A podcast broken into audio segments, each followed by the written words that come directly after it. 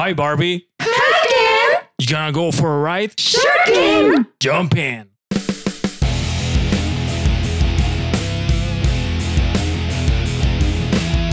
Hola, bienvenidos, bienvenidas, bienvenides. Estamos en este bonito episodio que como ya escucharon en el intro, pues lo prometido es deuda y vamos a hablar del fenómeno Barbieheimer, más bien más enfocado Barbie que No vamos a Oppenheimer. hablar de. No, vamos a hablar de Oppenheimer. adiós, Este, adiós. Te lo dijimos para que pudieras venir a hablar el día de hoy, porque antes de hacerles el preámbulo de por qué decidimos hacer este episodio, les quiero contar que obviamente me acompañan como siempre Marta, Hello, ¿cómo están todos, bebés? muy felices Juano, ¡Oli! ¿Cómo están? y en una situación única, extraordinaria, probablemente irrepetible, están con nosotros JP Moreno. No probablemente, seguramente. Cállate, sí.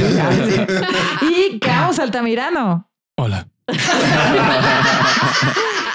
¿Cómo están todos? Y Camus, ¡Oli! Y. Caos hablando como tren de Daria. Hola, ¿cómo están todos? Mística Espiral. Hola, ¿cómo están sí. todos? Qué chévere. Sí, así. Entonces, bueno, hoy nos acompañan nuestros eh, dos, eh, digamos, Heterosexuales. eh, sí, miembros del equipo que son heterosexuales, cis, relativamente heteronormados, porque yo digo que ya han cuestionado, Relativamente, sí, han sí, cuestionado sí. bastante la heteronorma.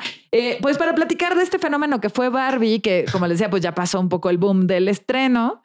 Entonces pero- ya no los vamos a spoilear, Ya los no vamos nos a pueden decir como de porfis, no nos spoileen, De ya hecho, tuvieron ver, tiempo. En la descripción sí vamos a poner ahí de si usted todavía no ha visto Barbie, pues este episodio puede primero. contener spoilers, entonces No, bueno, contendrá spoilers. contendrá spoilers. Sí. Entonces, si ustedes nos están escuchando en este momento y no la han visto, póngale pausa a este episodio, déjelo para después cuando ya haya visto Barbie. Y pues nos pareció todo un fenómeno porque no sé ustedes, pero yo esperaba una película nostálgica y entretenida y me llevé toda una experiencia sociológica. Cañón. Ya sé, güey. O sea, neta, e- ese fin de semana en el cine eh, fue increíble porque vimos estas crisis existenciales generadas por la masculinidad tóxica Así en dos películas eh, eh, eh, total y absolutamente diferentes que fueron Barbie y Oppenheimer. Oppenheimer. ¿no? Ajá. Que ya sé que vamos a hablar de Barbie, pero estuvo muy cagado Pero- que ambas abordaban cosas muy parecidas de formas muy distintas. Claro, Ajá. vamos a seguir mencionando la palabra Oppenheimer para que JP se mantenga conectado en el episodio. Ok. ¿no? Para que no nos abandone de pronto, ¿no? Pero sí, o sea, precisamente eso, ¿no? Como lo que vamos descubriendo ahí, que creo que fue un poco, eh, o sea, ya saben, sin que este sea, eh, no es la intención que este sea un podcast de cine. ¿no? Pero desde que vimos que la directora iba a ser Greta Gerwig, pues nos brincó un poco, ¿no? Como de, esto entonces no es una película para niños, esto entonces no es un discurso rosa, o sea, ¿qué está pasando? Y pues eso, nos va a tener sustancia. Va a tener sustancia. Entonces, transmitiendo hoy desde la Mojo Dojo Casa House, ¿no? Este, Estamos haciendo psicoterapia para llevar y pues queremos platicarles pues un poco de la experiencia y además de cómo esto conecta con nuestra, nuestro ejercer como psicoterapeutas. Y por supuesto queremos escuchar la opinión de Camus y de JP, que no son psicoterapeutas, pero que obviamente como hombres relativamente heteronormados, eh, cis, heterosexuales, llegaron y se enfrentaron a la película que al parecer le causó escosor a tantos hombres heteronormados, ¿no? Estaban molestísimos. Sí, había ¿Cómo? mucha gente muy enojada en Twitter y Ay, en no solo TikTok. hombres, también mujeres muy así de sí, ya claro. nunca voy a ver esa madre porque odian a los hombres. Así de, no, ¿cómo se atreven a hacer una película anti-hombres en donde los hombres son nada más un accesorio Claro, que sirve claro. para darle sentido a la vida de las mujeres? Güey, así nos han tratado toda la puta vida en las películas, güey. Así Así, es, de bienvenidos, ¿no? bienvenidos al ardor y el escosor de eso. Sí, claro, y además esto, como la ofensa era de se burlan de los hombres, se burlan de lo hetero- eh, o sea, como de lo heterosexual y estereotipado, ¿no? Entonces sí, este, pues sí, y me- les digo, lamentablemente no solo hombres se molestaron, hemos visto también muchas mujeres muy molestas, de esas mujeres que Claro. todavía no entienden que no entienden, ¿no? Todavía no se dan cuenta que no se han dado cuenta, ¿no? Este, y sí. Y bueno, y básicamente la película, para no hacerles un spoiler, es justo, pues, Barbie, Barbie, Barbie estereotípica se llamaba, ¿no? Que es la preciosidad, hermosura viviente de Margot Robbie, ¿no? Que nació Sí, para ese a papel. madre, Por supuesto sí, que sí, nació sí. por ese papel. Nació para ese papel y que pues algo pasa en Barbieland y entonces tienen que ir, o sea, pasa que ella empieza a tener pensamientos de muerte que amé. Desde el primer pensamiento de muerte dije, güey, esta es mi película, porque no por los pensamientos de muerte, sino porque plantea un asunto muy existencial, Sí, ¿no? claro. Todo es tan perfecto que deja de tener sentido. Ajá. Y a partir de ahí, pues ella emprende este viaje al mundo real donde se da cuenta que nada es como ella se imaginaba y que Barbie no salvó el mundo, sino que sigue habiendo desigualdad. Las mujeres pues son lo que quieren ser en la medida en la que el patriarcado se los permite. Ajá. ¿no? Desde este discurso ambivalente. Y pues ahí nos encontramos con una serie de personajes que además les iba a decir que está muy cagado que estemos Marta y yo, ya saben, mujeres cis, este, como representantes de Barbiland. Tenemos a Camus y a JP de representantes de la Dojo Moyo Casa House. Y tenemos a, Juan, que es Alan. Ah, por supuesto que me sentí completamente representado ahí, porque por un lado, como aliado, me parece, ¿no? Como, Sí. como de, de- de- de esta mirada feminista, pero también como de alguna manera también en, en- en este posicionamiento, ¿no? Que justamente lo ponía en un, en un lugar complejo a Alan. Entonces, Sí, Alan muy también es un- incómodo, y ¿no? muy Porque además. Alan no cumpliendo este estereotipo de la masculinidad, Ujú. o sea, él queda flotante. Ajá. Exacto. Exacto. Que Así es. se me hace uno de los primeros puntos a, a tratar aquí y uno de los más, más importantes. A ver, definitivamente, esta no es una película anti-hombres. No, no, no, cero, es cero. una película antipatriarcado. Sí, ¿No? antimachismo. Exacto. O sea, y el patriarcado es un sistema ideológico, ¿no? Que pone el ideal masculino sobre las mujeres, ¿no? Y también para detrimento de los hombres. Claro, es, o ¿Sale? eh, no, no sé si la tía de la defi- definición coincidirá con nosotras, pero creo que sea, el, el patriarcado tiene que ver con la administración del poder Ajá. eh, económico, simbólico, etcétera, dentro de la sociedad, que implica mantener el status quo, donde las mujeres no tenemos acceso a ni cuestiones empresariales, profesionales, familiares, personales, ni siquiera corporales, ¿no? Porque desde esta administración del poder, eh, el patriarcado ejerce presión sobre nuestros cuerpos, que es algo que hemos hablado muchas veces aquí, ¿no? Y que precisamente está incluso en detrimento de los hombres porque es eh, una serie de conductas que impiden a los hombres tener una eh, salud eh, psicológica y emocional, les impiden Incluso ejercer- física. Incluso física, les impiden ejercer una paternidad linda, conectada, les impiden tener relaciones de pareja equitativas, eh, ¿no? O sea, les impiden Ujú. tomar ciertas decisiones de vida porque justo parte de este discurso patriarcal es que los hombres no se den cuenta que ellos mismos pagan consecuencias del patriarcado. Exacto, porque el patriarcado es el que dice que los hombres no pueden llorar, es el que dice que es ridículo que los hombres vayan a terapia, es el que dice así como de, ay, este, me da pena admitir que tengo algún dolor o molestia física Sí. y entonces este, llego al doctor ya casi casi que me estoy muriendo. No, eso, tengo que ser un papá lejano y cortante o entonces o este, incurrir en abusos de sustancias porque eso hacen los hombres, ¿no? Claro. Abusar de Exacto. O sustancias. esta Para- típica frase de aguántese como los, ma- como los machitos. Ajá, exacto. Exacto, ¿no? Ajá. Eso es patriarcado. O sea, sí quiero que quede eh, claro que una cosa son los hombres y otra cosa es el sistema de, de ideas que tiene todas esas consecuencias nefastas sobre los hombres y mujeres, que es el patriarcado. Exacto. Y exacto. bueno, a ver, como para, como para poder definirlo, o sea, podríamos decir que es eh, una forma social que hace que los papeles de, eh, digamos, de entrada binarios, ¿no? Que tiene que ver con binariedad donde solo existen hombres y mujeres y no hay otra posibilidad. eh, el papel del hombre predomine y someta todos los demás elementos que no son hombre, ¿no? Así Que sería como lo femenino. Entonces, Exacto. partiendo como de ese, de ese primer punto, hace que todas, eh, digamos, como todas las obligaciones de cada una de las partes esté muy definida, esté rígida y también genere sufrimiento, ¿no? Porque exacto. justo como lo que mencionabas hace un momento, eh, Marta, eh, creo que muchas veces cuando pareciera que estamos hablando del patriarcado, parece que estamos hablando de la masculinidad o que estamos hablando de los hombres y no necesariamente es así sino más bien de lo que una sociedad en un contrato so- eh, social construye que se espera de los hombres y que se espera de las mujeres. ¿no? Que nos coloca en un lugar muy poco libre, porque entonces nos ponen ciertos lugares estereotipados, ¿no? Y eso es lo primero que va tocando como la, la, la película, ¿no? Eh, el hecho de que Barbie es de cierta manera Sí. y Ken es de Mm. cierta manera y están sometidos de alguna manera a ambos a que es- es- Roles muy rígidos. a roles Sí, muy Y a rígidos. cumplir ese rol por siempre y para siempre. Exacto. ¿no? Y a ver, eso tiene, creo, Juan, que vale Ajá. la pena como contextualizarlo Claro. en, pues, en una época histórica, ¿no? A ver, antes de, o sea, antes propiamente de la, de la posmodernidad, ¿no? En la etapa de la modernidad, dijo JP no me dejará mentir, ¿no? Una parte de la fortaleza de la sociedad eran precisamente los roles definidos. ¿Por qué? Ujú. Porque entonces tú no tenías que cuestionarte qué querías hacer de tu vida. Tu vida ya estaba trazada, ¿no? O sea, tú eras un niño, un adolescente, te convertías en un adulto y te tocaba cumplir con una serie de funciones que alimentaban a la sociedad industrializada, básicamente. ¿no? O sea, que queríamos hombres que trabajaran en fábricas, mujeres que se quedaran en casa y criaran a los hijos. A partir de la revolución industrial hay ahí un giro porque es cuando las mujeres acceden a, a tener trabajos y empleos porque los hombres estaban En la guerra. la guerra, ¿no?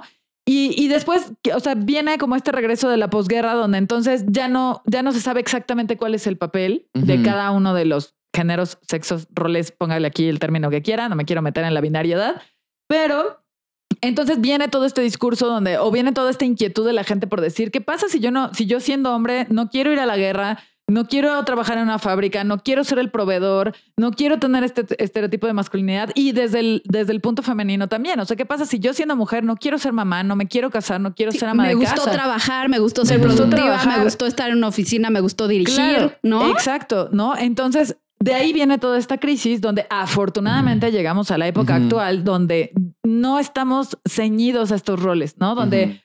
Tú, Juan, puedes ser quien tú quieras, Marta, tú puedes ser quien tú quieras, JP, Camus pueden ser quien ellos quieran, ¿no? Y yo diría que estamos luchando todavía, por no Todavía, estar claro, pero al a esos menos- roles, ¿no? Pero al menos ya existe la posibilidad, ¿no? Sí, al menos la sí, posibilidad claro. cada vez es más real. claro, Entonces, claro. también es bien importante saber que todo, toda esta filosofía que refuerza estos roles tradicionales es una, es una filosofía caduca. ¿no? Que ya no se actualizó a la época actual, porque además, eh, hablando del sistema económico mundial, y ahí de nuevo JP no me dejará mentir, ¿no? Pero desde- hablando desde el sistema económico global, ya no da para que haya un solo proveedor en casa, Claro. ¿no? Desde esa parte, o sea, la vida ya no la puede costear una sola persona. Y es que también, eh, o sea, esto que, que, que estabas mencionando de, de, de que fue un, o sea, más bien como que, que- que quieren mantener, ¿no? Un- una vida que existía, como decías, hace unos 50, 70, Sí, 100 más, años. como, ajá. Este, o sea, y, y, y- y- entra aquí como nostalgia del pasado, ¿no? Ah, es que antes las cosas estaban Todo mejor. era mejor. Antes no O pasaban era más estas sencillo, cosas. más Antes era más sencillo, antes las mujeres no, sí, porque, pero no, no, o sea, nomás re- recordamos lo bueno o vemos lo bueno de esa época, pero, pero no, no nos importa leer o no nos importa aprender, no nos importa escuchar a veces las, los negativos de estas épocas, Exacto. ¿no? Que era que había muchísimas, yo argumentaría que había más cosas negativas Qué antes que ahora. No está este meme de, de, de o sea, eh, hay alguien diciendo, ay, tal- las cosas eran tan, eran mucho mejor antes y los historiadores viéndolos con cara Sí. así de, ¿de qué la What the fuck? La gente que ama la Edad Media y no sabe que si regresara se moriría de diarrea. Güey, ¿no? De sus dientes, sus dientes, ni siquiera tenías que ah, siquiera. tener alguna enfermedad externa, tus dientes te mataban a los 38 años. ¿no? Exacto. Alguien que hace una aproximación sociológica de eso y que me parece muy interesante como lo, lo plantea es Sigmund Bauman, ¿no? Ay, amo a Sigmund Bauman, Amamos a- en, en este Fan de podcast las amamos a- sociedades líquidas. Exactamente. Lo que dice, obviamente voy a reducir de manera o sea, enorme eh, lo que todo, todo lo que dice eh, de la sociedad líquida, pero que creo que tiene que ver mucho con esto que dices, JP, ¿no? O sea, no, no es que, o sea, que estemos mejor o peor o que estemos peor o que antes estábamos peor. O sea, más bien es ver que cada sociedad tiene, ti- tiene cierta forma, como cierta personalidad, por así decirlo, y también ciertos retos. La sociedad sólida, ¿no? Eh, justo lo, o sea, tenía roles muy definidos y muy claros. Eh, eso significa que no se podían, no, no nos podíamos permitir muchas cosas como hombres, no nos podíamos permitir muchas cosas como mujeres. La binariedad era lo que ni siquiera se cuestionaba si, no. si- si- Si si era posible. la no binariedad, ¿no? Eh, y eso, pues, traía ciertas cosas positivas, que eran la certidumbre, ¿no? Al menos sabías lo que esperaba la sociedad. Y ciertas cosas negativas que estabas encasillado completamente en esta solidez. Eh, sin embargo, en la sociedad líquida, ¿no? Eh, estamos en el mundo de posibilidades, porque ahora yo tengo ante mí N cantidad de posibilidades y libertad para elegir. Pero lo que dice Bauman es que en el mundo de las posibilidades, elegir es imposible. Así es. ¿Por qué? Porque hay tantas posibilidades delante de mí que nos, o sea, no, eh, es una responsabilidad muy grande el hecho de elegir algo y por lo tanto rechazar otra cosa, ¿no? Es la sociedad del FOMO también, Mm. Sí. donde justo hay una sensación constante de que me estoy perdiendo de algo. Ahora, eso poniéndolo en este lugar y en esta película en particular, a lo que nos convoca, me parece, es de entrada a cuestionar todo lo que estaba rígidamente establecido y que ahorita ya nos estamos cuestionando, ¿no? Como, y, y- y me encanta porque lo que lo primero que vemos en la película es a un el, el mundo de Barbie, donde también tiene roles rígidos y roles preestablecidos. Así es. Claro. eh, que hacen que ciertas, o sea, que solamente se permitan ciertas cosas y no se permitan otras. Como en este caso, los cuestionamientos existenciales, como de qué va a pasar, esto es todo lo que hay en la vida. Y eso Sí. es, me parece que es lo, lo- lo que la comienza a convertir en humano.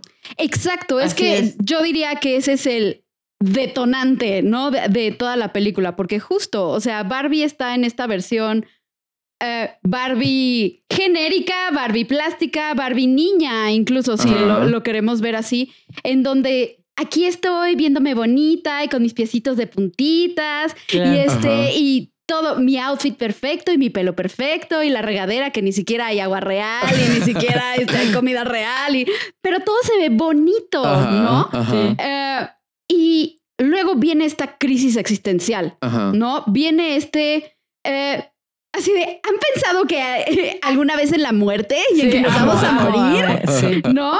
Y es como what? Ajá. ¿no? Sí. Pero claro, o sea, es una crisis existencial que todos en algún punto de la vida tenemos Ajá. Así y es. nos obliga a decir, güey, ¿qué estoy haciendo? O sea, como est- estoy conforme con esto que estoy haciendo. Para mí tiene sentido esto Sí, que claro. estoy haciendo. ¿Es esto lo que quiero ser como eh, ser existiente? ¿no? Ser, Ajá. vivir, este, por Sí. esto vale la pena vivir, ¿no? Ajá. Y ahí, pum, emprendemos este viaje con Exacto. ella de Y- crecimiento. Y eh, creo que es lo primero que la hace humana, ¿no? Porque lo que sabemos existencialmente hablando es que los seres humanos somos los únicos animales que tenemos conciencia de la finitud. Ajá. Es decir, que sabemos que nos vamos a morir y que busca un sentido para su vida, que se cuestiona su existencia. que se cuestiona su existencia. Entonces de ¿Me repente estás diciendo que Panchito no se cuestiona su existencia? me parece que no, hasta donde sabemos. Hasta donde sabemos, Hasta no. donde Hasta donde sabemos, Hasta donde no. sabemos, diría este Yuval Noah Harari de En Sapiens, que es hasta donde sabemos, no, No. no, se lo cuestiona. Pero lo que sí justo es que eh, en la película lo que vamos viendo es que este primer cuestionamiento le hace cuestionarse también quién es ella Ajá, y si eso es todo para ella. Sí. Y, el, y, y aunque pareciera que un rol estereotípico donde eres Margot Robbie, eh, bueno, que eres Barbie, o sea, sería como eh, la ideal, o sea, lo, lo ideal para vivir, comenzamos a ver que no, Sí. que ella también al cuestionarse eso comienza a cuestionar no solamente quién es, sino dónde está y, y- y- y- si hay algo más en el mundo. ¿no? También, Y- de esta forma como muy caricaturizada, justo ahí ella se da cuenta que life in plastic is not fantastic. Exacto. Sí, o o sea, exacto. esto que parecía tan perfecto, tan repetitivo, tan controlado, pues no, no está tan padre como parece. Sí, Claro. o sea, para mí la, la pregunta sería como de toda esta perfección vale la pena? Ajá. ¿Toda esta perfección neta rinde fruto de alguna manera? ¿No? Sí. Y toda esta rigidez, por supuesto. ¿no? A ver, a ver si no se me están yendo como ya como las cabras al decir esto, pero me gustaría nada más así para que, porque creo que Ella es esencial así de, híjole, no sé qué vas a decir. que quede clarísimo, o sea, como a qué nos referimos con existencial, ¿no? Sí, sí. Ok, Bien, bien. Entonces, sí, sí, vas, vas, Lo- vas. me gusta como explicarlo como de esta manera, ¿no? Cuando nosotros eh, pensamos en la diferencia, y esto es de Jean-Paul Sartre, de esencia y existencia, ¿no? O sea, los seres humanos, más bien los objetos, primero eh, son y luego existen. ¿Qué significa esto? Que el micrófono que tengo aquí primero fue en la mente de alguien. O sea, alguien pensó, deberíamos de ser un objeto que sirviera para eh, amplificar el sonido y luego existió. Y mucho creíamos y mucho de eh, el positivismo y, y de, y de ciertas orientaciones. Del el positivismo, yo ahí acoto la corriente filosófica, Ajá, no pensar exacto. positivo, eso se No, llama el positividad.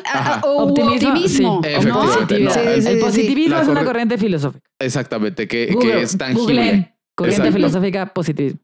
Considera que o consideraba de alguna manera que la humanidad era así. Y era un pensamiento que nos hacía creer que los seres humanos así somos. O sea, Juan es Juan y este solamente es él. Punto. O sea. Sí. solamente vamos a decir, tiene rasgos narcisistas, paranoides y es medio ansioso. Es. Sin embargo, el existencialismo lo que dice es que los seres humanos primero existimos y vamos siendo. Eso hace que se abran completamente otras posibilidades, porque entonces... Mil ocho mil, Mil ocho, precisamente. porque no soy solo esto Sí, y no estoy limitado, Y no estoy a una limitado. definición. y no estoy completo Así y es. todo el tiempo estoy siendo. Sí. Entonces, cuando digo que Barbie es una película existencial, es justo eso, que de alguna manera parecía que primero exist- primero, primero, eh, fue, primero fue y luego existió. Y el gran cambio es cuando se da cuenta que ella primero existe y está siendo. Así es. Y eso Ujú. hace que constantemente veamos este construirse y que lo estereotípico no es toda la definición de ella. Y ahí es cuando puedo mirar como lo más existencial de la película. Eso y que además lo vinculan con el mundo real, Juan. O sea, justo lo que vemos es que ella empieza a tener estos cambios a partir de que la niña que juega con ella tiene cambios, Claro. ¿no? Que bueno, al final, o sea, bueno, vamos viendo que no es la niña, Ajá, es la sí, mamá, sí, sí. ¿no? Pero ahí te vas dando cuenta que eso, o sea, ella deja de ser un objeto para empezar a ser o, o- Ajá. o se da cuenta que está siendo a partir de que otro, otra persona está siendo, ¿no? Y entonces de, de sentirse feliz en un trabajo, de sentirse feliz en su rol de madre, empieza a cuestionarse las cosas, empieza, y eso pues se ve proyectado en la muñeca desde esta parte fantasiosa, ¿no? Pero de cómo la- la- este personaje empieza ella a cuestionarse, ¿no? Si lo que hace es suficiente, si está bien, si antes era súper amiguita de su hija y ahora su hija porque es adolescente la odia y entonces ya dejó de ser cool, ¿no? O sea, como estas cosas eh, donde eso, todo el, todo el personaje de la mamá, que ahorita olvidé el, person- el nombre, pero sé que la actriz es América, ¿no? América. Ferrera. América Ferrera. Sí, sí. Este, todo el personaje de la mamá es justo el estoy siendo, estoy incompleta, estoy Ajá. buscando, estoy cuestionando. ¿no? Exacto. Y, y- y justo, o sea, ya cuando se proyecta ahí y, y Barbie va a la- a- a- al mundo real, comienza a mirar también esto y comienza también a, a pasarle cosas de que el mundo que ella conocía no es el mundo, eh, eh, no, no es el mundo real, ¿no? O sea, donde pensaba que ella reinaba. Entonces, Sí. ese primer gran cuestionamiento hace que también este como viaje del héroe, por así decirlo, eh, la, la lleve a enfrentar algo para lo que no estaba preparada. Y por otro lado también Ken, Sí, sí, porque lo que le va pasando a Ken, eh, yo, yo sé que pareciera y de verdad que, que, que el personaje es una burla, pero me parece que es un personaje muy profundo también. sí, Sí, claro. Y que seas Y un muy adorable también, la Sí, verdad. O sea, claro. tiene esta parte como tan susceptible de búsqueda de identidad, Ajá. ¿no? Y que eso, lo que le va pasando es eso, va descubriendo que toda su vida se ha definido a partir de alguien más y entonces Ajá. quiere definirse a partir de sí, pero se topa con el patriarcado. ¿no? Ajá. Que Y también empieza lo a definirse limita. a, a- a partir del patriarcado y a sentirse sumamente limitado, ¿no? Claro. De entrada dándose cuenta de ciertas cosas, que es hombre, que es heterosexual, que es cisgénero, y esto es Ujú. bien fuerte, que es blanco. Sí, que es blanco, exacto. sí. claro. Eso, Sí. o sea, hace que también claro. se- La cara de Camus y, y- y que lo posiciona en cierto lugar, porque lo que Sí, comienza que a le da cierto privilegio y ciertas posibilidades sobre otros. ¿no? Exacto. Y- Cierto poder. Y hay Justo. ciertas elecciones muy sutiles en la película, como, co- como lo- los anuncios que ve de los políticos. Todos los que ve son hombres blancos. Sí, no sí, ve sí. ni un político Y negro. Por supuesto. Y los empresarios y y, los todos los que son, son empresarios hombres blancos. son claro. hombres blancos. Y eso hace que justamente él comience a colocarse como en ese lugar que también es un lugar limitado. Claro, pero que en ese momento él cree que es un lugar de privilegio. Ajá, ¿no? Porque entonces se da cuenta, o sea, llega a este mundo real donde él se da cuenta o percibe que ese mundo es suyo, ¿no? Que si viene de Barbieland, donde todo se trata de Barbie, llegar al mundo real se trata de él como hombre heterosexual, heteronormado, blanco y cis. y ahí, está- ahí pasa algo bien, bien interesante que eh, ahorita justo esto que mencionas, Juan, de que él dándose cuenta de todo lo que es y comparándose a sí mismo con el patriarcado y todo lo que puede ser, ¿no? Todo lo que debería ser tal vez, ¿no? Ahí pasó un fenómeno bien, bien, bien interesante con todo este movimiento de, de los incels y de la extrema derecha en Estados Unidos y de Jordan Peterson y Ujú. todo eso es como, o sea, con todos los avances que ha tenido el feminismo en los últimos años, los últimos 50 años, y, y con todos los avances que ha, que ha habido en comunidad LGTB, eh, con todos los avances que ha habido en, en, en comunidades de, de gente de, de color, entonces como los, los, justo, y justo puse un meme el otro día que hasta me comentaste, ¿no? Los, los, este, los adolescentes blancos es como, entonces, ¿cuál es mi lugar? Sí, yo te dije que de mi hermano no vas a estar hablando, ¿eh? Yo no quería ser tan específico, pero bueno. O sea, si no vas a hablar de hombres blancos privilegiados de manera crítica, a mi hermano no lo tocas. Pero no, pero, o sea, fue, fue, o sea, es completamente análogo a un, a un Sí. proceso que está estado pasando en los Totalmente. últimos 10 años Sí. en, en adolescentes y, y- y jóvenes adultos blancos, que es como, bueno, o sea, ya, o sea, ya les dieron muchísimos derechos a todos ustedes. ¿Y yo qué? Claro. ¿Y O sea, ¿por qué me están yo? juzgando a mí por ser blanco, hombre, Sí. heterosexual, malditos, ¿no? No, Así. y, al, y al mismo tiempo es, ¿por qué me vas a estar juzgando? Y al mismo tiempo es, yo debería estar allá arriba. ¿Por qué Sí. ahora tú estás sí, allá sí. arriba? Es, justo sí, sí. ese discurso bien idiota del racismo a la inversa, Ajá. ¿no? Y del, del machismo a la inversa, de solo nos quieren abatir porque somos blancos. No, güey, no. ¿No? O solo nos quieren abatir porque somos hombres heterosexuales. No, güey, no. No estás entendiendo. Sí, entonces me pareció muy, muy interesante justo ahorita lo Ujú. como haces el, la observación de él y de lo que pasa en el mundo real, en, en fuera de la película. Claro. Y creo que hay una parte bien importante ahí de cómo se denuncia que lo que ocurre es el discurso y en la acción es otra cosa, ¿no? Porque incluso en esta parte donde él llega, donde Ken llega al mundo real, donde aparentemente es un mundo para él, pues es aparentemente, porque no es un mundo para él tampoco, también está limitado, ¿no? Y este diálogo que tiene con la, o sea, bueno, que Barbie aplica esto de, es que las mujeres pueden ser los que- lo que sean, pueden ser ministra de la primera corte, pueden ser astronauta, Barbie doctora, Barbie premio Nobel, Barbie, pero en el discurso, ¿no? Porque en la vida real no se está aplicando. Exacto. E incluso lo vemos súper evidenciado cuando él llega y se topa con este, cuando Ken llega y se topa con el ejecutivo afuera del edificio y le dice, pero aquí sí contratan mujeres, ¿no? Aquí le dan lugar a las mujeres. Y el otro güey le dice, ah, sí. Sí, sí, sí. Sí, cu- ¿no? cu- cuando eh, es el personaje de Will Ferrell, ¿no? No, otro, se encuentra un fulanín ahí que Ah, ya, ya. O sea, porque siento que, que ahí también se refleja esta actitud, ¿no? En donde Will Ferrell es así de, esta es una corporación que está llena de mujeres, llamamos a las mujeres y las mujeres todos son las mujeres, hombres. ¿no? Y Y, la- exacto, y todos son hombres y lo único que trata de hacer este Ah. güey toda la película es volver a, a- a meter a Barbie en su cajita. Así Ajá, es. ¿no? Entonces- Y que además, fíjate que eso fue, yo cuando lo vi le dije a Camus, uy, eso se aventaron una pedrada durísima, porque hasta la, hasta esta última década, todas las compañías que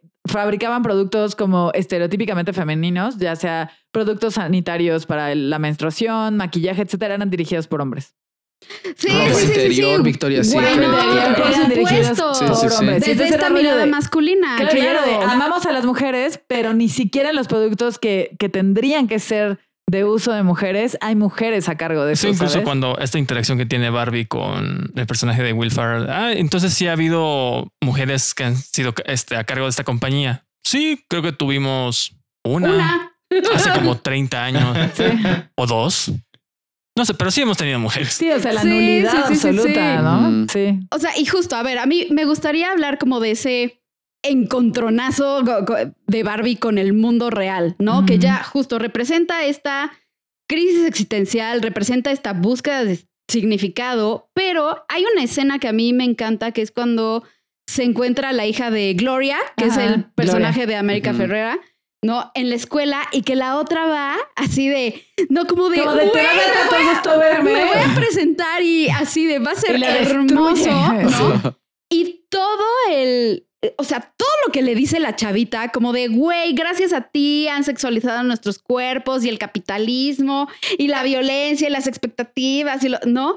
Que, a ver, ahí, Que ahí aplica el de no es grosería cuando es verdad. Exacto. Porque es verdad. exacto, pero, o sea, lo que, como que el aprendizaje que yo tuve de esa escena es como, güey, claro, o sea, en nuestro viaje de deconstrucción y búsqueda de significado como mujeres u hombres, también tenemos que aprender cómo replicamos la violencia Así es. de, Sí. de esos patrones del patriarcado. Y cómo manifestamos Porque lo hemos enojo. hecho, güey. Sí, o sea, por decir, o sea, Betsa y yo, aunque seamos las más feministas de la vida, güey, alguna vez hemos replicado la violencia del Sí, claro. patriarcado contra hombres o contra mujeres, ¿no? De hecho, mi, mi Y- recomendación del libro final súper va de eso. Y justo, o sea, el admitir eso y el decir, güey, yo no soy este, ni la mujer perfecta, obviamente, ni la feminista perfecta, obviamente. Y a ver, Marta, ¿no? Ponte a pensar cómo replicas esta violencia patriarcal con otros individuos, ¿no? Es muy, muy, muy importante hacerlo con responsabilidad y a ver, porque no sirve de nada la culpa. Pero sí hacerlo con responsabilidad. Es como este mismo análisis del privilegio, Sí. ¿no? Que es como, a ver, no nos sirve de nada que te dé culpa tu privilegio, nos sirve eh, eh, que sepas qué hacer con ese privilegio y que le des voz y presencia a los que no tienen con ese privilegio. Así es. Oye, ¿Mm? ¿cómo, cómo lo viste? O sea, en esta escena es que quiero entenderlo muy bien. O sea, como cuando, o sea, cuando ellas, pues de alguna manera violentan hacia Barbie, o más bien como. la, la Ajá, rampean o sea, ella, Ajá, ajá. Ves que Barbie va con esta onda de así de yo voy a llegar y voy a hacerles el día, güey, Ajá. sentándome en su mesa Sí. porque soy, Soy la mejor Barbie. y soy súper linda, ¿no? Y soy la mejor amiga de tu infancia. Exacto. ¿no? Y ya llega y esta chavita le, le empieza a decir A como, leer a la ver, cartilla. Sí, no, sí, sí. o sea, más bien lo que tú has hecho es esto y esto y esto y esto y esto y esto y esto. Y este, y es como de, y, y fúmate esa pipa, güey, y hazte responsable. ¿No? Y entonces Barbie obviamente entra como en esta crisis, es cuando empieza a llorar, así como de, güey, pero, pero neta, yo he hecho estas cosas. Sí, como yo no quería ¿No? hacer esto. Exacto. Y toda la película, eh, o sea, también creo que a partir de ese momento, es decir, no quiero seguir como propagando ese tipo de Mm, violencia, ya. Ajá, ajá. ¿no? O ese tipo de... Sí, de, de yo también meter en una cajita a alguien más. Porque es como, o sea, por decir, güey, Marta de 17 años, güey, o de 20 años en una fiesta, volteándose en una fiesta diciendo como de, güey, esa vieja como se atrevió a poner ese vestido, güey, está gordísima, Claro. ¿no? Y O sea, es como de, El reconocer tus violencias. el Ajá, ajá. reconocer nuestras violencias y cómo a veces, a pesar de que tengamos las mejores intenciones, podemos lastimar y violentar y hacernos cargo de eso. Claro, y creo que hay una cuestión claro. como súper fuerte también, Juan, ¿no? Que es como, o sea, achacarle a otra mujer, en este caso Barbie, ¿no? Como haber replicado y haber hecho y todo, también hay una falta enorme de empatía y de compasión ahí, porque precisamente por eso uso el, el término este de las mujeres que aún no se han dado cuenta, ¿no? O los hombres que aún no se han dado cuenta, porque al final es como una cosa es que tú repliques este tipo de modelos porque todavía no te das cuenta de qué se trata este business del patriarcado, de cómo es que lo replicas, de cómo es que tu educación influyó en eso. Y otra cosa es que lo hagas deliberadamente. ¿no? Que pues propiamente ya es este modelo capitalista o toda esta ultraderecha representada por Jordan Peterson y anexas, ¿no? Que, que sí lo hacen deliberadamente, ¿no? Pero echarle de pronto encima lo que le pasa a Barbie, ¿no? Ella llega con toda la inocencia y la ingenuidad y echarle encima que ella es el símbolo de todo eso cuando ella ni siquiera Eso, se había ajá, percatado de justo. también es Exacto, replicar una exacto. Sí, violencia. Exacto. Es, es a lo que iba con eso, ¿no? Porque también ahí exacto. o sea, yo veía este, esta niña y decía, Dios de mi vida, o sea, qué, qué- qué agresión. Sí, sí, O sí, sea, sí, sí, o sea, sí. Y, y que También también es adolescente.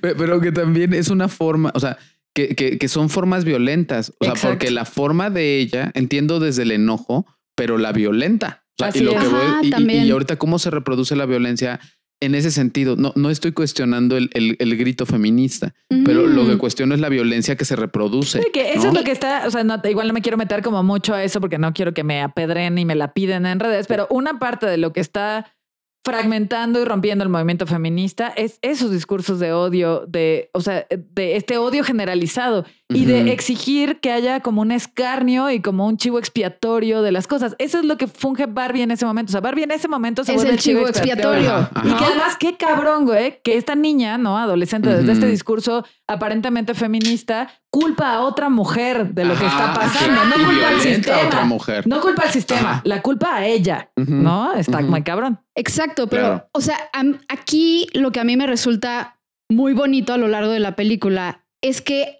ambas trabajan lo que les toca, ¿no? Así o es, sea, muy bello. Barbie reconoce como, como, pues sí, he replicado estos patrones violentos, a lo mejor sin querer, pero lo Sí. he hecho. Y esta niña también a lo largo de la película va teniendo más empatía y compasión hacia Barbie. Y hacia su mamá. ¿no? Y hacia su mamá, como sí. de, güey, ellas no sabían o no se dieron cuenta Sí. o tuvieron o heredaron cierta historia o heredaron Mm. cierta crianza, o, ¿no? Como de, pero están aprendiendo también. Exacto. ¿No? Entonces, exacto. este, a ver, puedo señalar estas cosas, pero, pero pues ya no las voy a agredir, que es lo Claro. que termina siendo, ¿no? Al final de la película. Oye, y esto que dices es bien fuerte porque es como la sanación dentro del vínculo. Así es. Exacto. Porque lo que hacen y lo que hacen estas tres mujeres desde, desde cada una de sus posiciones es vincularse y Ajá. vulnerarse. Así O es. sea, ¿No? dentro de sí comienza como una forma violenta, pero después se vinculan y, y se responsabilizan, pero se miran como, como seres humanos ¿no? con- Exa- con en un toda su de- complejidad. en toda su complejidad. Claro, con un montón de compasión y haciéndose cargo cada una de sus vacíos. Ajá. ¿no? Como entendiendo dónde está el vacío en su persona y haciéndose cargo de eso sin querer que alguien más se la pague. ¿sabes? Exacto. Ajá. Y la- ¿te, te acuerdas cuando Barbie está deprimida así y está tirada? Güey. Así de. es justamente eh, una, una de las cosas que es fundamental para poder comprender el vínculo, que es la vulnerabilidad. Sí. ¿no? O sea, cuando una persona se vulnera tal cual, entonces se puede construir un vínculo. Y creo que, eh, eh, o sea, eh, cuando... ¿Por qué cuando- me estás mirando? ¿Qué te pasa? Porque traes una playera poca madre de Barbie depresiva. Barbie depresiva. Ahorita la subimos. Pero- Al rato les compartimos fotos de nuestros outfits. Y justo cuando, cuando Barbie hace esto, creo que se vulnera y es cuando veo que verdaderamente la niña la comprende. Sí. O sea, cuando verdaderamente se ve y, y- o sea, y, y- y- y le- se permite conectar con ella. Cuando la deja de ver perfecta y plástica. Exacto. ¿no? O sea, Ajá. cuando la ve real, ahí es cuando se puede conectar con ella. Y, Exacto. y que es lo mismo que le pasa con su mamá, ¿no? O sea, cuando Gloria da este discurso extraordinario, este monólogo precioso sobre la dualidad de ser mujer, ¿no? Y su hija la está escuchando y le ves la cara así con los ojos como huevo, ¿no? Y es Sí. como de, ok, mi mamá ha estado viviendo esto también. Sí. ¿no? O sea, y, y le ha lastimado de esta manera y le ha costado estas cosas, y le- ¿no? Y es también donde empieza a percibir a su mamá en toda esta complejidad, no solo como la figura mamá, sino como ser humano. Y también a partir de ahí hay una reconciliación y una sanación del vínculo entre ellas. Así es, ¿no? Ujú. Yo, yo quiero preguntarle a nuestros invitados del día de hoy, ¿no? Este, ¿cómo lo vivieron ellos desde, pues esto, desde ser hombre cis, desde ver esta parte del privilegio del hombre blanco?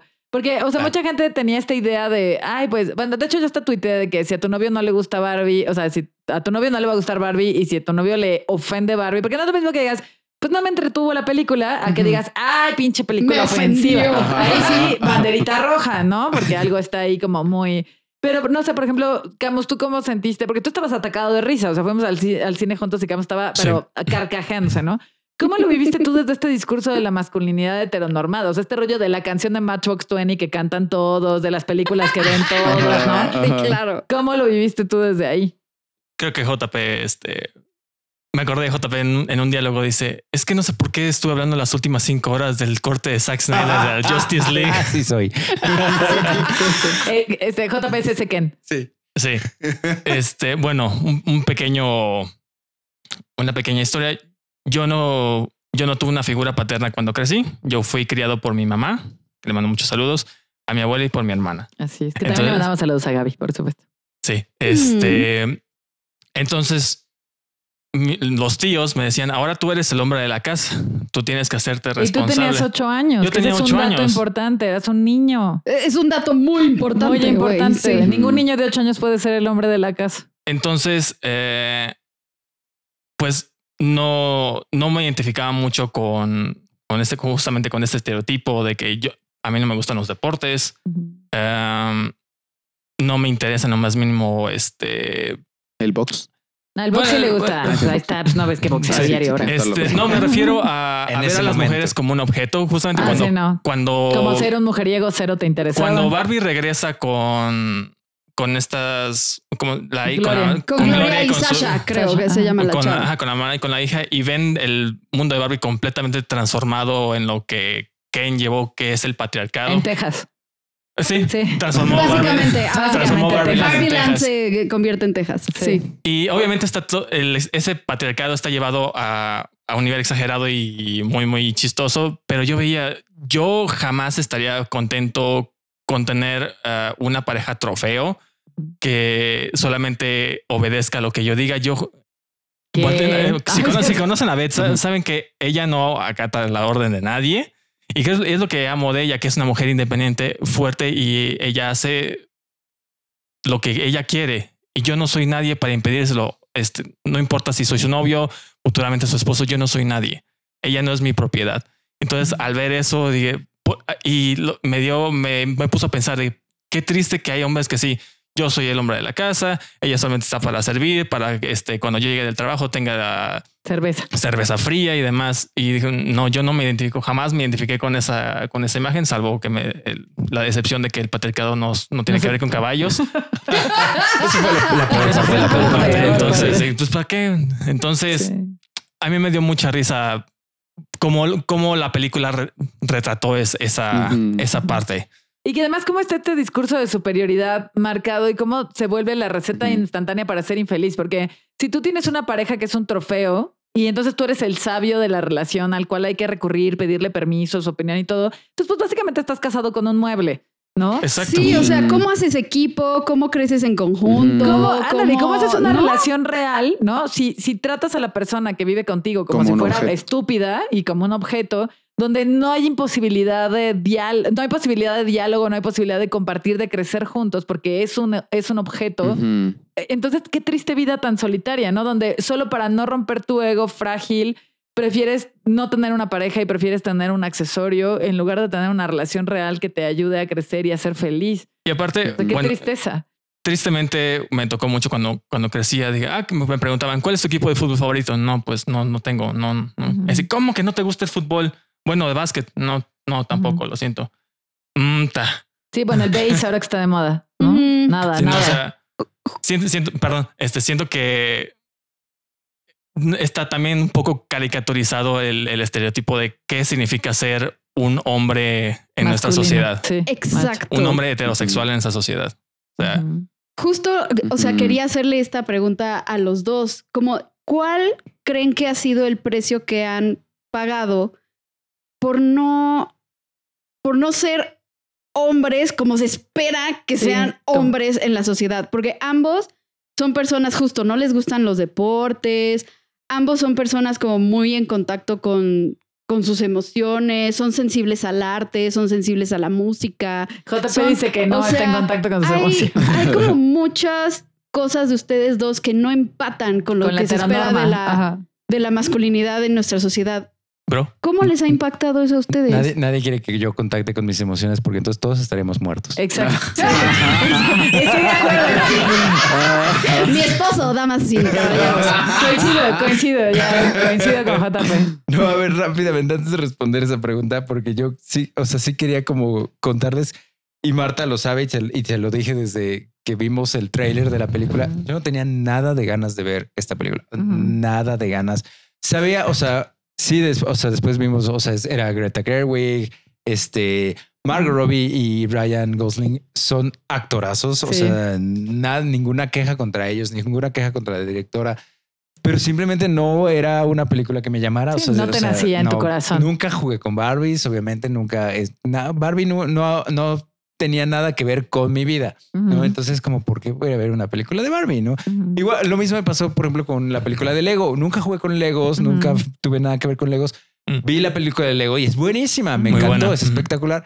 Y lo mismo, ah, y de hecho le dije a Marta, o sea, no tengo ganas de nada, de, nada de ganas de verla. Sí la voy a ver, no voy emocionado y estoy seguro que me va a gustar por la directora, por los actores, por porque se- desde el principio También pensabas que Mujercitas no te iba a gustar. también pensaba que. Mujercitas no me iba a gustar porque de nuevo nunca leí Mujercitas, nunca Así tuve nada porque que no soy mujercita, sí. Y porque no soy mujercita precisamente, pero es una muy buena película, Sí. ¿no? Y de hecho me gusta más la versión nueva que la de los 90, pero Yo amo Eso. las dos. con- y el libro, con locura y pasión desde siempre. pero entonces obviamente pero dije, sí, claro que me va a gustar, o sea, claro que Ujú. seguramente me la va a pasar bien, nomás de entrada no tengo ganas. Sí. Ya la vimos, es espectacular, me encantó, me, igual como dices de Camus, mm, me la pasé riéndome toda la Ujú. película, tiene puntadas extremadamente buenas.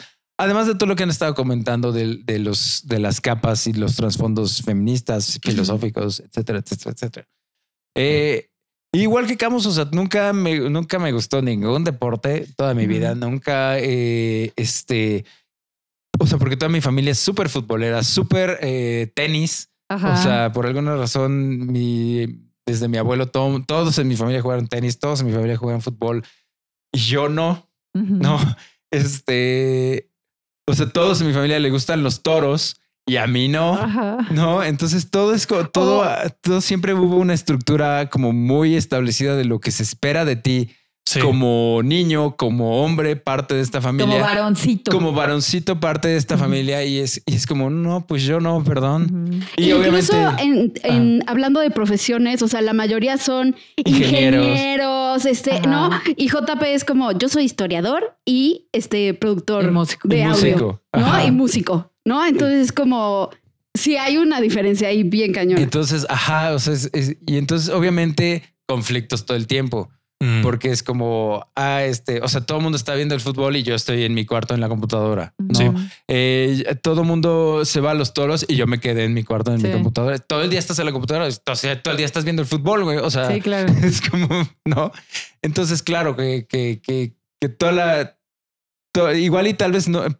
Tal vez no seamos como que el, el ideal de persona de estar aquí porque tampoco representamos exactamente la, la masculinidad o, sea, o bueno, el machismo Tradicional. tradicional Pues es que justo creo mexicano, que- ¿no? Pero es que justo creo que eso es lo valioso de que ustedes Mm. estén aquí, porque probablemente alguien que sí repre- represente la heteronorma machista mexicana no querría haber venido ni a- ni le Sí, gustaría nuestro podcast para empezar. Ni O sea, hubiera visto la gente película. güey, que- o sea, ni lo exacto. hubiera visto y claro que no nos escucharía en el podcast. Pues Hubiera- seríamos hubiera- indigeribles para esa Hubiera gente. visto el, el review de Ben Shapiro de la película y ya con eso se Exacto. hubiera quedado, ¿no? Sí, ¿Qué decía su review? ¿Eh? ¿Qué decía su review? Ah, no, que es, No, que es no. una película que Adoctrinante. anti-hombre, adoctrinante, super woke, que, que nomás quiere destruir eh, La masculinidad en su totalidad. Y la sociedad casi, Exacto. Casi, además, por alguna razón piensan que cuando cuestionas el patriarcado, uno, odias a los hombres, cosa Ah. que ya establecimos que no es verdad. Y dos, como que piensan que todos los hombres que, que tengan una reflexión con respecto a su rol de género, como que automáticamente se van a volver gays, ¿no? Sí. Como Sí. si... No hay, no hay No, puntos medios. Y además, es como una- si tu orientación sexual, ya sabes, como cambias de perspectiva filosófica y cambiaras de orientación sexual, ¿no? Ajá. Así, Mm. así. De verdad tienen como pedos muy Y graves. digo, no voy a entrar en el tema, pero hay dentro de la comunidad LGBTTIQ Hay machistas, unos- machistas. un- Oh, unas sí. experiencias machistas Eh.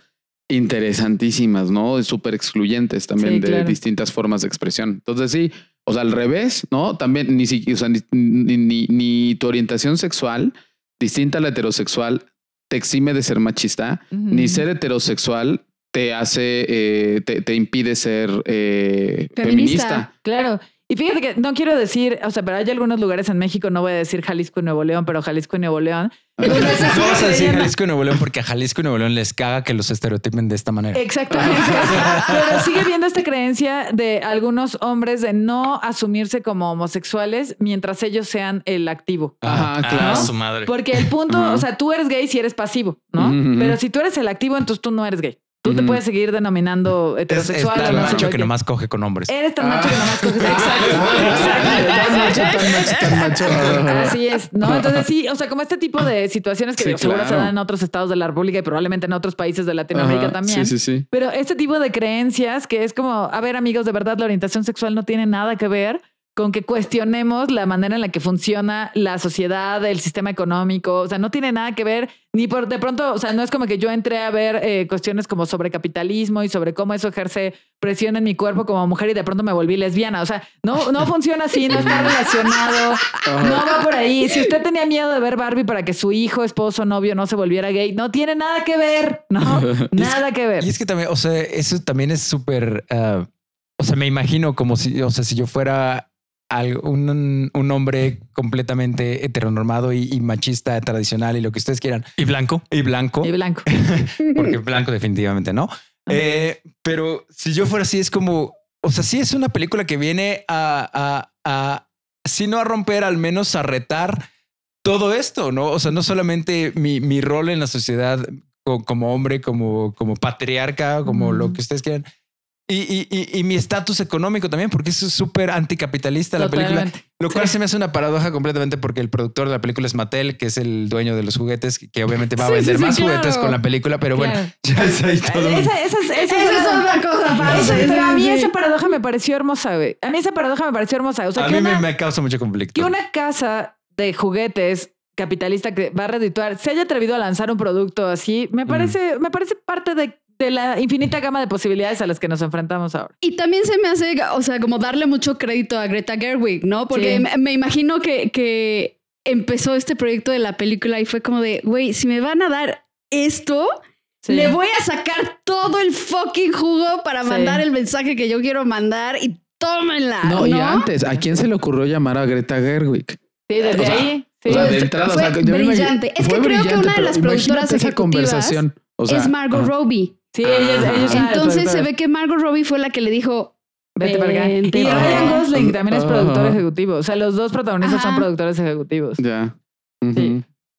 Sí. Sí, entonces, a ver, o sea, tú no te sentiste ofendido, JP, no es como que lo hayas visto y hayas dicho, ¿por qué ridiculizan a los que hablamos de Zack Snyder? No. es que sabes que, eh, o, o sea, claro que no me sentí ofendido, ofendido porque es como, claro que, o sea, conozco al tipo de, per- de, Sí. per- de hombres del que están hablando. Claro. Es como, sí, o sea, Los del padrino. los del padrino. Padrino, Conozco o sea, exactamente de quién están ver, de hablando nuevo, cuando, cuando de mi una. hermano no vas a estar hablando.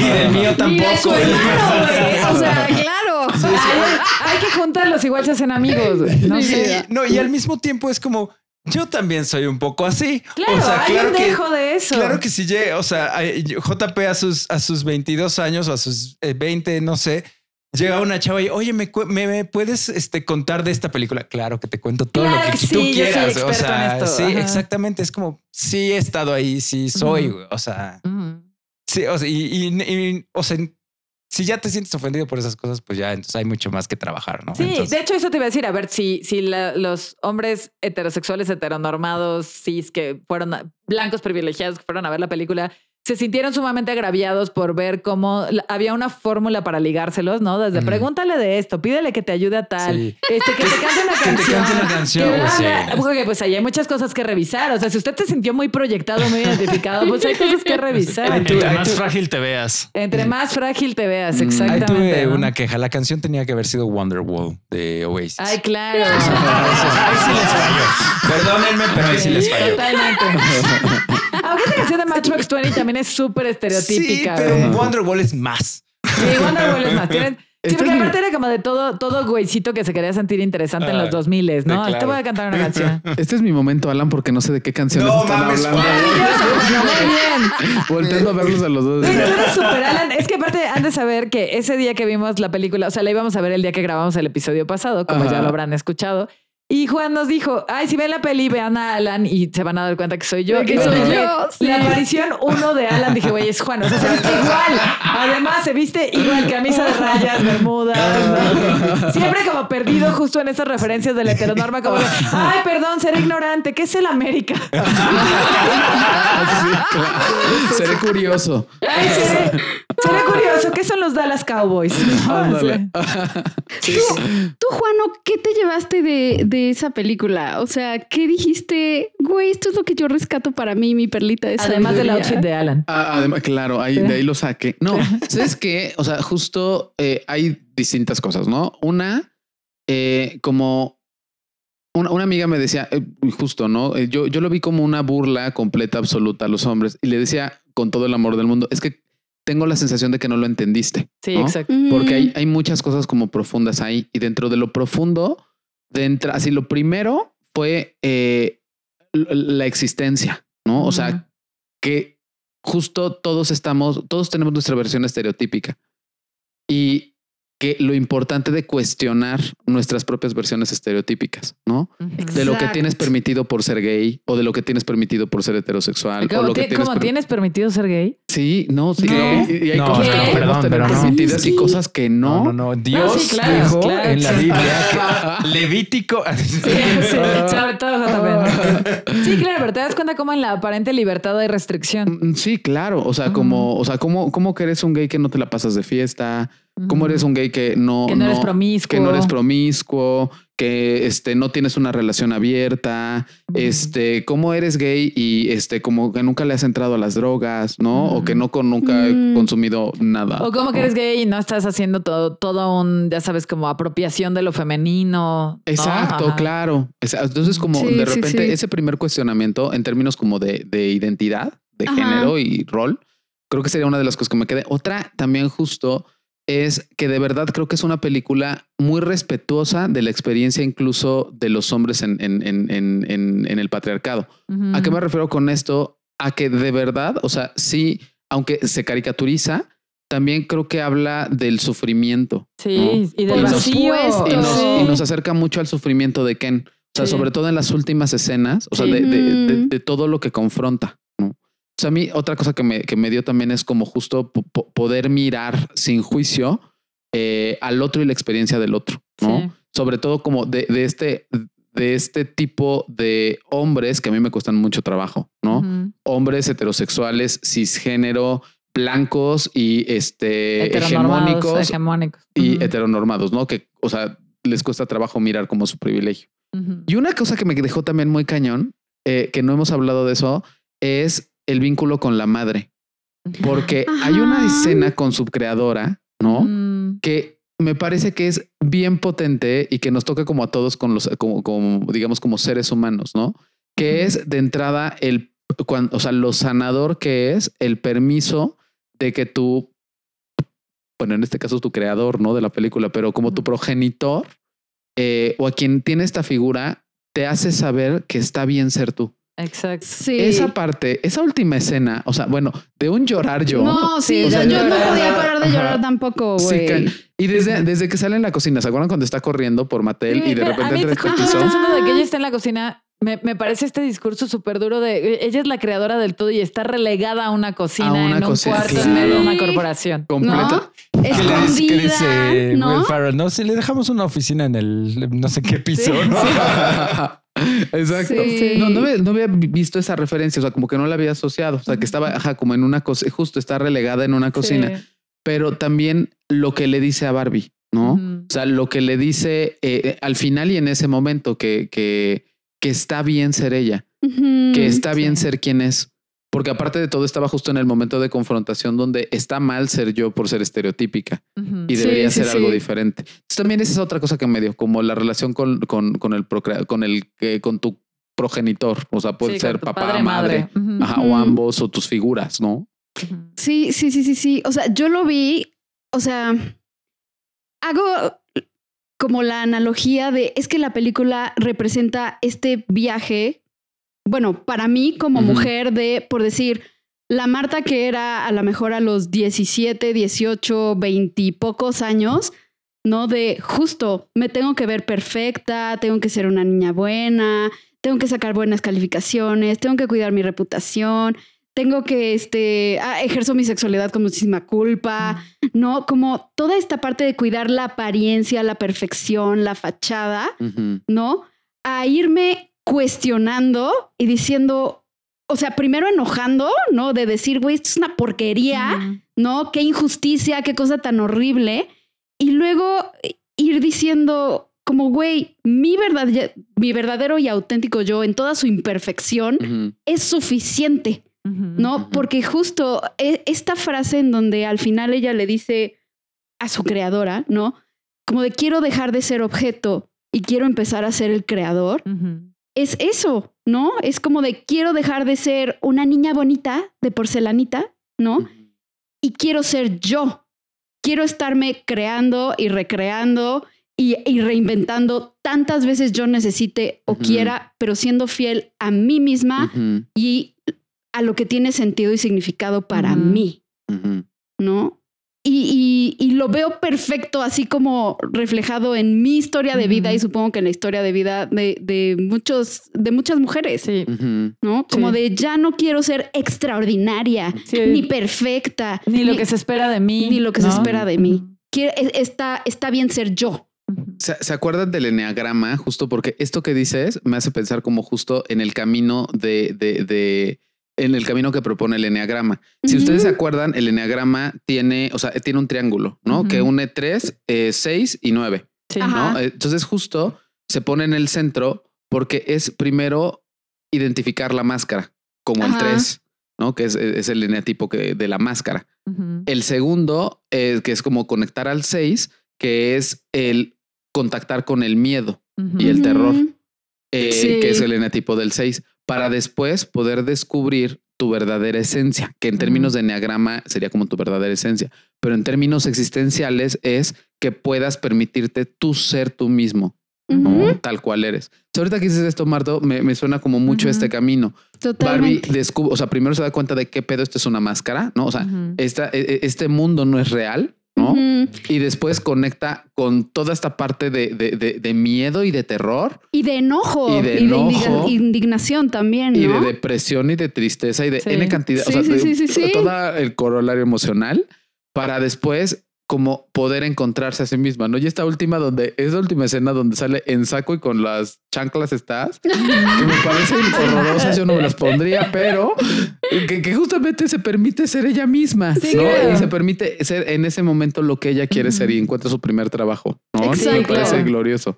Claro. Exacto. No hemos tocado el punto de la Barbie rarita y creo que la Barbie rarita es claro que es eh, la psicoterapeuta de la película. güey. O sea, ¿por qué, sí, por claro, que, quienes nos dedicamos a la psicoterapia somos la Barbie, Barbie rarita, de la vida de la gente? ¿No? Así.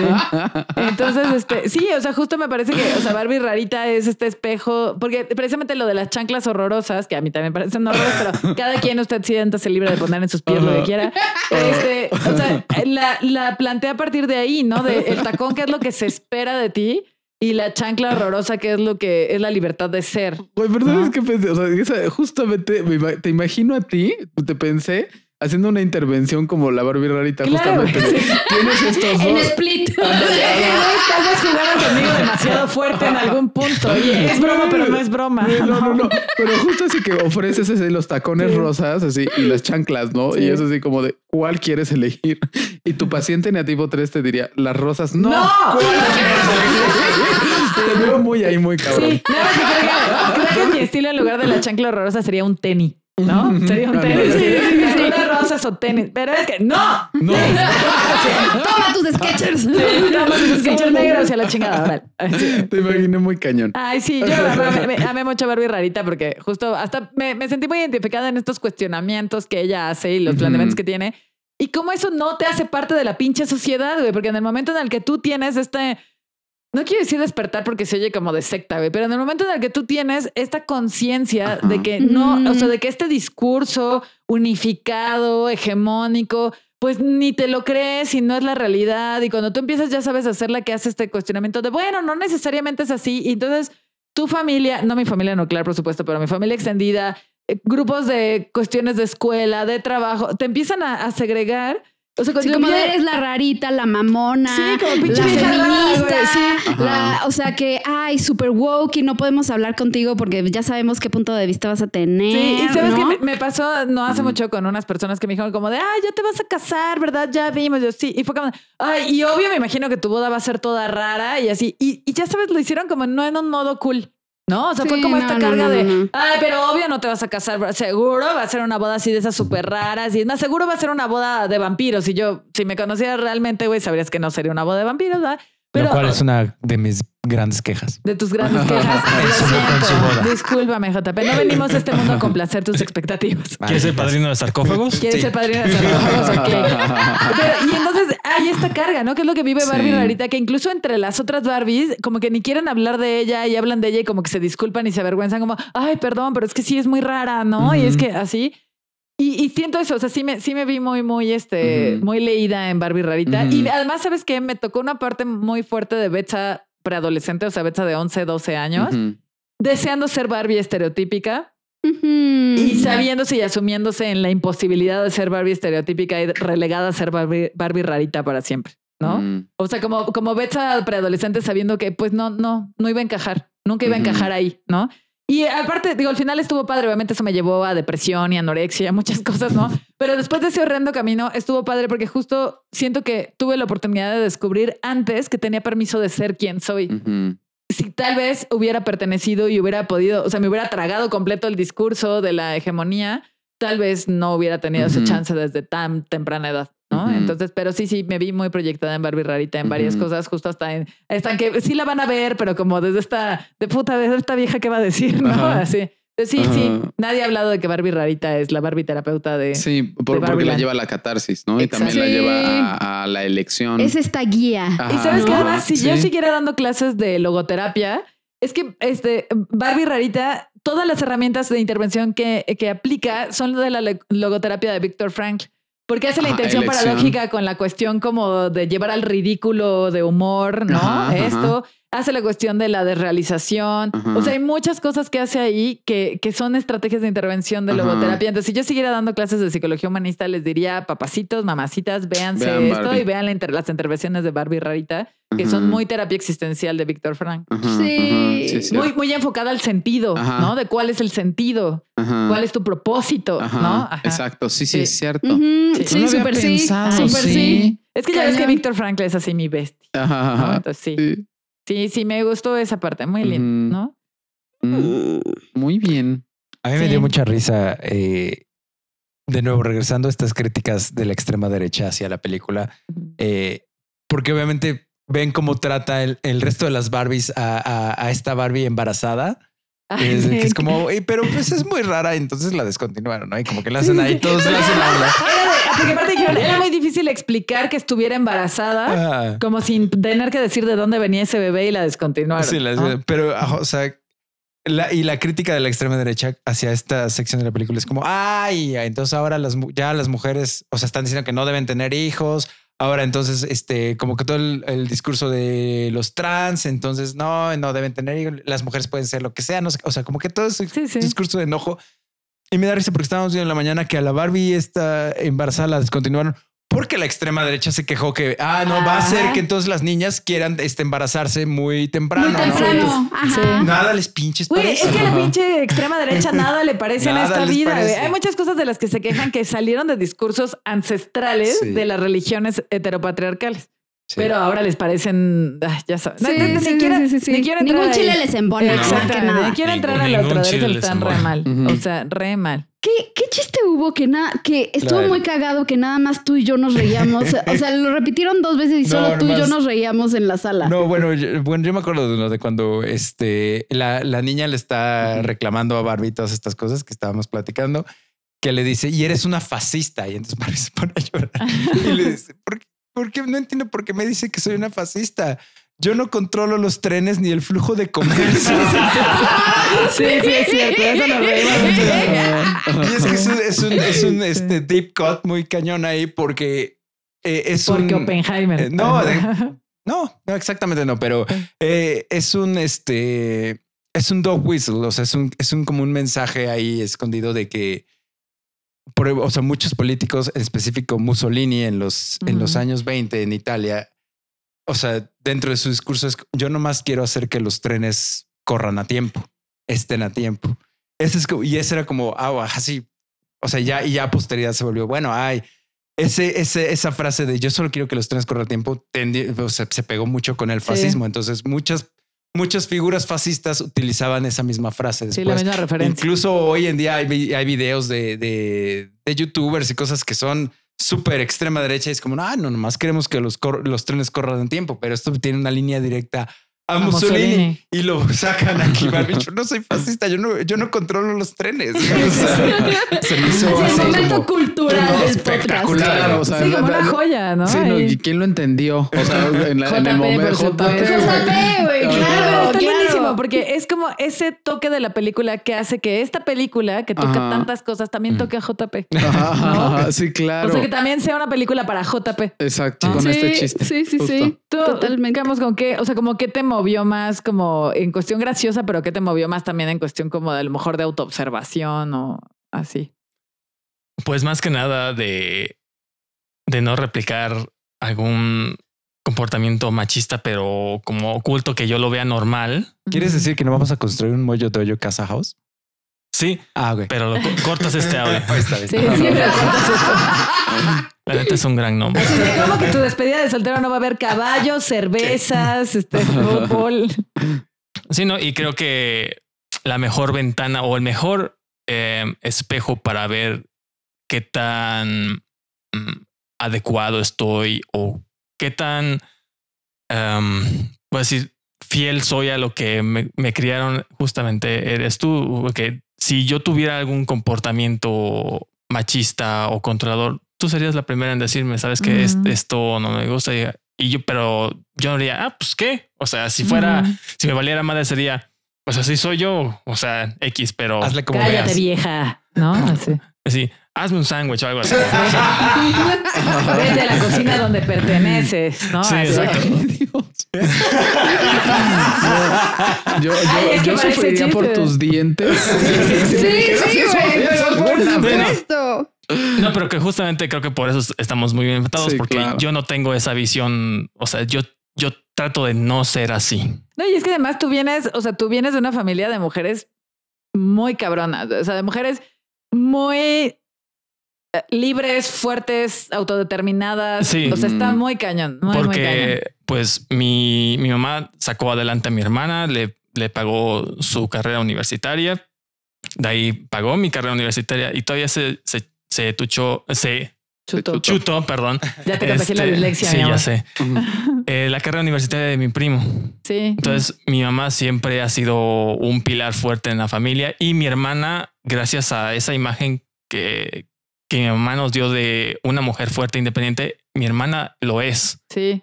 Lo y es. además, mujeres fuertes e independientes, muy, muy cuidadosas, muy protectoras, muy reales, muy presentes. O sea, sí está muy cabrón. O sea, tus figuras femeninas están muy cabrón. Y cuando yo conocí eso, así ya sí nos escuchan, ¿no? Pero cuando yo conocí a tu abuela y luego conocí a tu mamá y luego conocí a Gaby, tu hermana, entendí por qué me habías elegido a mí.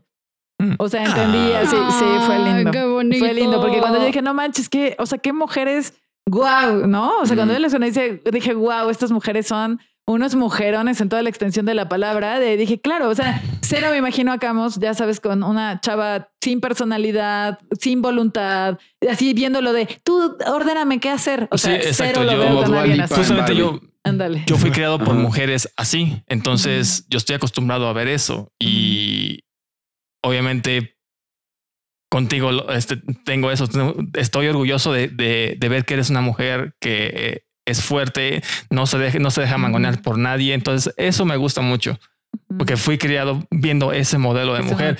Y, tam- y, y cuando lo- veía lo de la película, cuando justamente ven este Kenlandia, no sé, eh, Ken- Kendom. Kendom. Ken- El Kendom, Kendom. el Kendom, sí, Ajá. cierto. Este, o sea, ha- hay, hay hombres que les gustan tener mujeres que no, o sea, solamente son una piececita perfecta De adorno. de adorno y ya, o sea, qué, qué Sí, digo, triste, qué qué triste. triste. Y ahí y donde lo- te- y creo que es más triste que hay mujeres que les gusta hacer esa Ah, que por supuesto, que de son adorno y precisamente- de porcelana. Claro, y son las primeras detractoras de estas otras mujeres que decidimos otra cosa en nuestra vida, ¿sabes? Eso de, ver, es- ay. perdón, eso de que quiero ser trophy wife.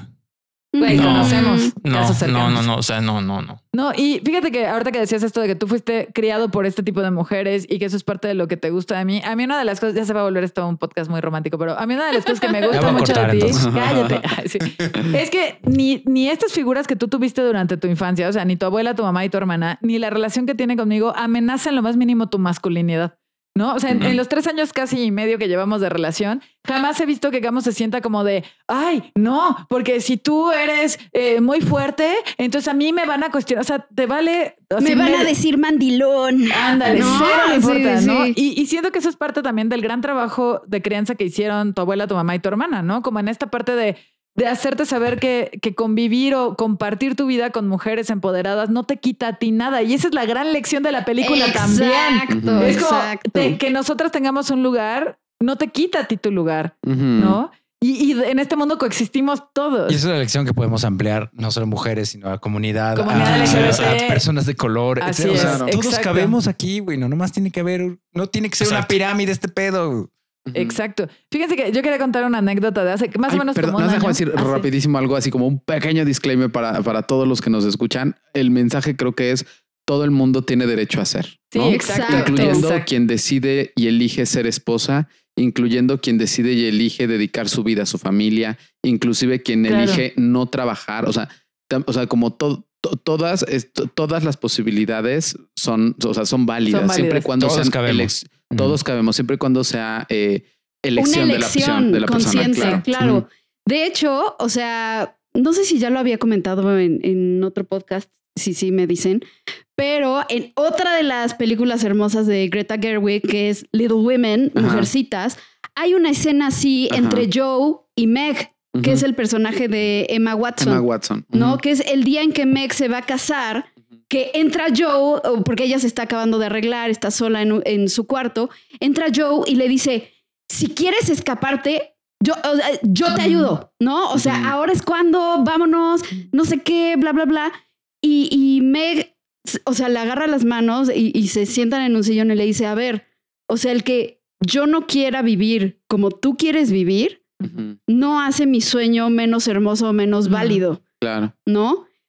O sea que es como, yo quiero ser una esposa y tener hijos y tener una familia y está bien. Y si tú quieres ser escritora y ser profesional y que te compren tus libros, también está bien. ¿no? Y, y mega el hincapié que, eh, que hace ahí es porque yo estoy eligiendo Exacto, esto. claro. Yo quiero Libremente. esto, ¿no? Y es tan válido como lo que tú estás eligiendo. ¿no? Y, y Greta Gerwig sigue esparciendo ese línea. mensaje. ¿no? Como de tratando de hacernos toda- entender. todas las formas de mujeridad, ¿no? Ajá. Exacto. Y de hombreridad Y de son humanidad. válidas. ¿no? Siempre, exacto, y de humanidad, son válidas siempre y cuando sean elegidas. Así es. Y no hagan ¿no? daño a nadie. Y, ajá, Claro. Y Fíjate que ahorita que tocan esto precisamente la ultraderecha, ¿no? Y no hablo de movimientos políticos, sino del ciudadano y ciudadana de a pie que dice, las feministas quieren que nadie se case. No, güey, las feministas no queremos que nadie se case.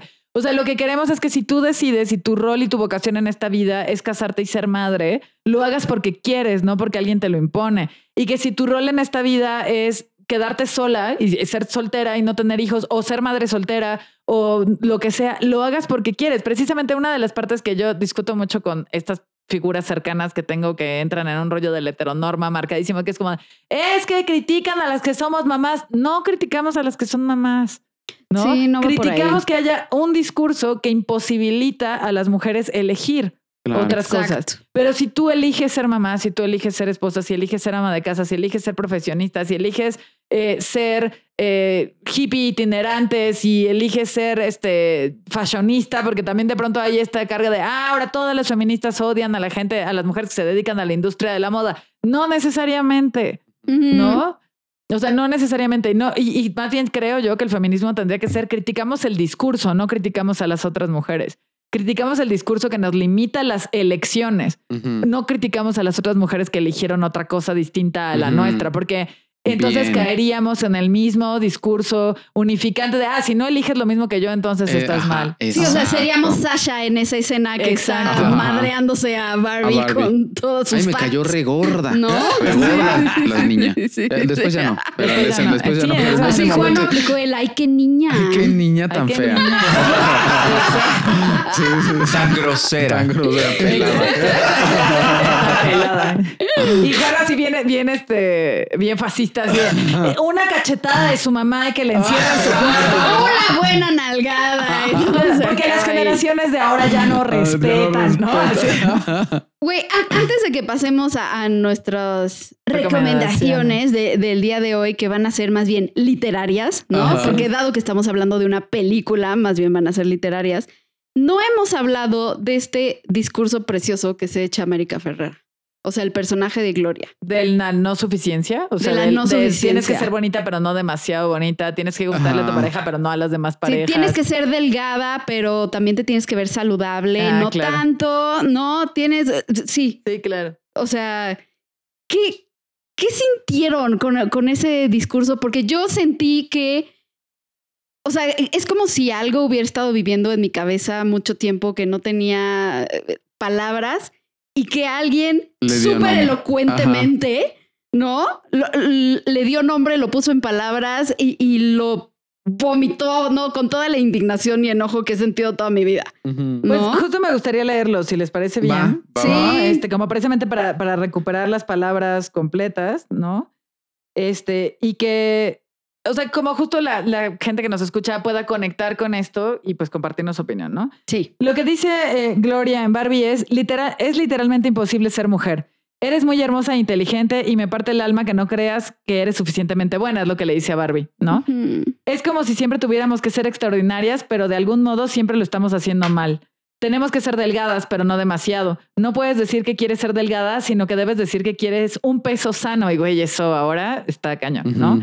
Pero sí tienes que estar delgada. Tienes que tener dinero, pero no puedes pedir dinero porque eso sería grosero. Debes ser jefa, pero no puedes ser dura. Debes liderar, pero no puedes aplastar las ideas ajenas.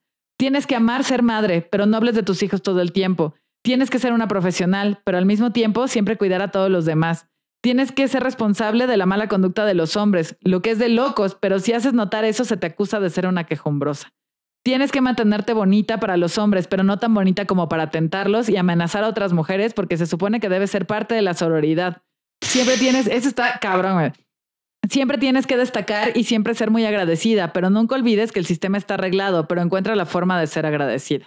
No debes envejecer nunca, nunca ser grosera, nunca presumir, nunca ser egoísta, nunca fracasar, nunca tropezar, nunca mostrar miedo, nunca ser impertinente. Es muy difícil y es demasiado contradictorio y nadie te da una medalla o te dice gracias. Y resulta que no solo lo estás haciendo todo mal, sino que además todo es tu culpa. Y ya me cansé de verme a mí misma y cada una de las mujeres del mundo hacer hasta lo imposible para que los demás nos quieran. Ay, güey, lloro. Así. Güey, güey. Sí. Juan también está a dos de llorar. Así, Sí, piel chinita. Sí, Psicoterapia para llorar. Que además, no, Para llorar. o sea, además de, de, o sea, de que me conmueve mucho de mí hacia mí, o sea, siento que a veces es lo que me gustaría decirle a, a mis pacientes, Sí. ¿no? A mis pacientes mujeres, o sea, que están teniendo trastornos de conducta alimentaria o que se sienten insuficientes Mm. como mamás o que les da mucha culpa ser profesionistas o que, ¿no?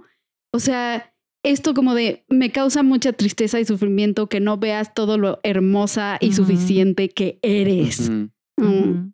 Su Sí, madre. Está muy cañón. Sí, sí, sí. Y, y creo que, o sea, de alguna forma, todas las mujeres, independientemente de nuestro contexto y nuestra situación o nuestro origen, pues nos podemos identificar con eso, ¿no? Desde el discurso más banal de, no, no, no, o sea, no es que quiera adelgazar, es que quiero un peso sano, ¿no? Desde eso hasta esta parte de sí tienes que ser profesionista, pero además tienes que cuidar de todos a tu alrededor, ¿no? Y, Y, y tienes- pedir perdón por las impertinencias de tu De novio, hombres, o de tu esposo, o de tu papá, o de tu... Sí, claro. Sí, exacto. Sí, es muy duro. O sea, de verdad, es, es un... O sea, ese discurso a mí me hizo la película, la semana, la vida, básicamente. La vida. Está cañón. ¿no? Sí. Está muy cañón. Totalmente. O sea, siento que no hay nada que explicar acerca de él. O sea, No. solo el volverlo a escuchar es como, please, o sea, please dense cuenta de su propia belleza y de su propia suficiencia. ¿no? Trabajen por ello, vayan a terapia por ello, porque es lo más importante que van a poder hacer en toda la vida. Claro, y porque además la vida es muy corta como para comprarnos estos discursos, ¿no? O sea, siempre algo cuando, cuando veo a alguna de mis mujeres cercanas sufrir, ya sea de mis pacientes, amigas, primas, ¿no? Este, mamá, etcétera, siempre digo como de, si este fuera el último día de tu vida, ¿te gustaría estar pensando esto, viviendo esto, sufriendo por esto, no? Y eso es lo que a mí me ha ayudado mucho en, en los términos o en los temas de aceptación corporal, ¿no? Como cuando se me bota ahí la, el fantasma del trastorno, como de tendría que estar, o sea, porque obviamente el hecho de tener una boda en puerta a dos meses ejerce mucha presión sobre el cuerpo de la novia, porque además todo el mundo te dice como, todo el mundo te va a voltear a ver a ti y te vas a ver preciosa y te vas a ver como una princesa larga, esbelta y es como, ay, ¿y qué tal que no? ¿No? O sea, Güey, ¿qué tal que ¿no te han preguntado mil personas así como de, ¿y ya estás a dieta? Sí, por supuesto. Güey, O sea, afortunadamente no mil, solo dos, pero sí, chingo, güey, sí. güey. Sí, O me sea- han preguntado como de, ¿y ya estás a dieta? O me han dicho incluso, o sea, ustedes saben porque nos conocen acá a mí, pero ustedes saben que la actividad física para mí es, es, o sea, lo que me ha sanado emocionalmente de muchas maneras. O sea, es lo que me regula la- los neurotransmisores, ¿no? Y hay mucha gente, o sea, ahorita estamos que estamos entrenando box y estamos muy contentos y muy motivados y muy así. Mucha gente me ha dicho, o hay personas que me han dicho como de, pero obviamente estás haciendo box para la boda. Y es como, no, güey, ¿no? O sea, ¿por qué le quitas el sentido a una actividad que disfruto tanto? Y sí ha habido gente que me ha dicho como de, pero ya estás a dieta, pero no, es que aparte, esa semana previa no tienes que comer nada que te inflame, ¿no? O sea, spoiler alert, yo pedí un vestido que es muy acinturadito, pero es muy suelto de la cintura para abajo porque dije, quiero que me valga madre si me inflamo. güey. Quiero comerme el menú de mi boda que además está planeado para estar delicioso y que me valga madre si me inflamo o no, porque al cabo el vestido está suelto, ¿sabes? Como Sí, no claro. quiero tener un día mágico y arruinarlo pensando que si ya se me, si el vestido entallado ya se me abultó. ¿no? Entonces, eso es una cuestión ahí como bien importante y una de las ideas que me ayuda a frenar esta obsesión, porque pues aparte ya saben que cada vez que hablamos de perfeccionismo, ya saben que yo como sueltan me lastiman, ¿no? Una de las ideas que me ayuda es eso, si este fuera mi último día en este mundo, realmente querría pasarlo pensando esto, haciéndome este daño, obsesionándome eh, con esto. Pues la querría- neta no, güey, ¿no? O sea, querría pensar, güey, me pasé la mitad de mi tiempo preocupándome por el número en una báscula. Ajá, O, por, la una talla, en un pantalón, claro. ¿no? Ujú. Claro. Sí, claro. O por cómo me percibían los demás, cuando además, como a quién le importa, güey, ¿no? O sea, como Ujú. Si me iban a percibir suficientemente bonita, suficientemente delgada, suficientemente espectacular. O sea, pues, Ujú. no, no, no funciona así, ¿no? De ¿Qué pasa, acuerdo. productor? ¿Todo bien? Está bien. Te estaba sacando un moco, ¿verdad? Sí. Era lo que estaba pasando. Ah, Nosotros aquí hablando bien profundo y el productor picándose la nariz. No, no es cierto. Muy bien. Algo que alguien necesite agregar antes de que pasemos a nuestras Ah, sí, recomendaciones. yo, una cuestión importantísima que no tocamos es este, esta plática de Barbie Ken al final, donde se toca también la codependencia sí. en las Ah, relaciones, claro. ¿no? Que a mí me pareció hermosísimo. Después del, del discurso de Gloria, esta parte me parece preciosa, ¿no? Como, porque no importa si eres Barbie o eres Ken, o eres hombre o eres mujer, o eres hombre con hombre, mujer con mujer, lo que no importa, ¿no?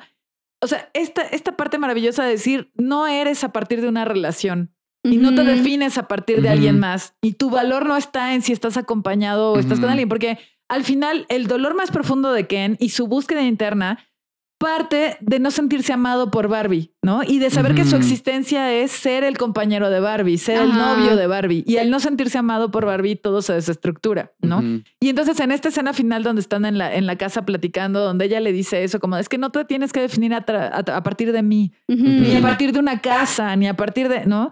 O sea, tú puedes ser tu propia persona y tú Sí, puedes sí, sí. elegir, ¿no? Y eso me parece precioso porque siento que una parte que no, que no tocamos ahorita durante el episodio es que en este discurso del amor romántico, sí valemos a partir de si estamos en una relación o no, ¿no? Y entonces las personas, a- a- a- no sé, bajo el discurso del amor o bajo la bandera del amor, renuncian a su identidad con tal de estar acompañados y no estar solos. ¿no? Entonces, creo que esa es una cuestión importantísima que también deja la película al final, como el no necesitas estar con alguien para ser valioso o para ser digno de amor o para ser digno de reconocimiento. O sea, tú puedes ser tu propia persona y, y ser digno de todo esto, ¿no? Tu Entonces me parece que- protagonista. exacto, tú eres tu protagonista de tu propia historia. Exacto. Que es lo que le dice Barbie a Ken. Sí, exacto. Exacto. Sí, ¿no? como no tienes que Y- ser el Ken de Barbie, tú puedes ser Ken. Y el ruido que, que le causa eso a muchas personas es impresionante. O sea, como por decir justo, ¿no? Mujeres que, que dicen, güey, yo estaría muy feliz y estaría muy en paz y soy soltera para toda mi vida. Y que la sociedad o sus amigas o su terapeuta o su, las tratan como, como si estuvieran defectuosas, como de qué te pasa, güey. O sea, pero, pero ¿cómo? No todos necesitamos un compañero, todos necesitamos este alguien con quien compartir la vida, o todo, no, que es como, güey, si alguien decide no tener pareja o alguien decide no tener hijos, no, es como, no es que haya un glitch o un, o O mal. malfunction Ujú. ahí, ¿no? Es como justo, son personas que tienen la suficiente valentía para no definirse a partir de si tienen una pareja o si tienen hijos. Exacto. Déjenlos en pinche paz. Sí, déjenlos ser felices. güey. O sea, además creo que a mí me gusta mucho una, una frase de Carl Jung que dice que la soledad es peligrosa porque se vuelve adictiva, ¿no? Y, y tiene razón. O sea, yo más bien creo que las personas que se descubrieron como entes libres al estar solos o solas, ¿no? Este, pues más bien descubrieron una parte de libertad que nosotros, o sea, que muchas otras personas no han visto. ¿no? Y que no tenemos ninguna facultad para juzgar. Al contrario, habría que reconocer la valentía que, que que requiere. demanda eso, Que claro. demanda decir, no, yo no quiero pareja y no quiero hijos, o sí quiero pareja, pero no quiero vivir con esa persona, quiero mi propio espacio. O sea, también se vale. ¿no? Sí, si lo, si lo, si lo ponemos como en términos teóricos, eh, los seres, todos los seres humanos tenemos tres necesidades relacionales básicas: vínculo, pertenencia y validación. La cosa es justo que la pareja muchas veces se vuelve el único lugar donde tengo estas tres necesidades básicas. Y, eh, y, y estamos en una sociedad justo que eh, valida o sostiene cuando esto pasa. Sí. Pero también hay un mundo de posibilidades donde podemos sentir vínculo, pertenencia y validación. Totalmente. Que puede ser con mi familia, con mis amigos. Cuando dice esto Carl Jung, creo que, o sea, justo es en, en, en términos de que también cuando una persona se vive completamente sola y que no tiene vínculo, pertenencia y validación en ningún otro lado, ¿no? La soledad se puede volver como adictiva en ese sentido, pero también es importante ver que las relaciones se pueden construir de muchísimas maneras y no necesariamente la relación de pareja es lo único valioso o lo único válido. Exacto. ¿no? Claro. Exacto. Sí, me encanta. Bien. Pues si les parece, pasamos a nuestras recomendaciones. Claro. ¿no? Chun, Si quieren. chun, chun, chun. ¿Quién quiere Adelante, empezar? ¿quién quiere empezar? Oigan, pero antes de las recomendaciones, ¿no íbamos a hablar de Oppenheimer? No. Mi amor. ok. Bueno, yo tengo la recomendación de tres libros. Justo las selecciones que hice son, son libros que están dirigidos al empoderamiento femenino de diversas, diversas perdón, maneras, ¿va? Eh, el primero, creo que ya lo he mencionado, que es de Elisa Olivera y se llama Ya eres suficiente. Ok. Lo pueden encontrar en Amazon y justo lo que trabaja es el camino a la autoaceptación a través de la terapia narrativa, ¿no? ¿Qué es esto? O sea, ella analiza como, a ver, las más comunes, diferentes historias que los seres humanos nos hacemos acerca de nosotros mismos, ¿no? Que tienen que ver con nuestras heridas de insuficiencia, nuestras heridas de perfeccionismo, nuestras heridas de no pertenencia. ¿no? Y el libro lo que hace es decirnos, a ver, ¿por qué se originó esta historia? ¿De qué te ha servido tu historia? ¿Cómo has perpetuado esta historia? ¿No? Y la quieres como confirmar una y otra vez. Y a ver, más bien, ¿cómo podemos construir una mejor historia, Ujú. más compasiva, más alineada en la realidad? Y que ya te dejes de repetir esto y dejes de repetir relaciones y patrones como con relación a, sí, claro, nunca seré suficiente, eh, si no soy perfecta, nunca perteneceré, o nunca realmente soy aceptada incondicionalmente en ningún lado, etcétera, ¿no? Es un libro bellísimo, preciosísimo. Eh, ella es una de mis escritoras favoritas, que empezó teniendo una cuenta de Instagram en donde me fascinaba cómo escribía y luego, porque ella es psicoterapeuta, se animó a escribir este libro. Está hermoso, de verdad, ¿no? Denle una checada.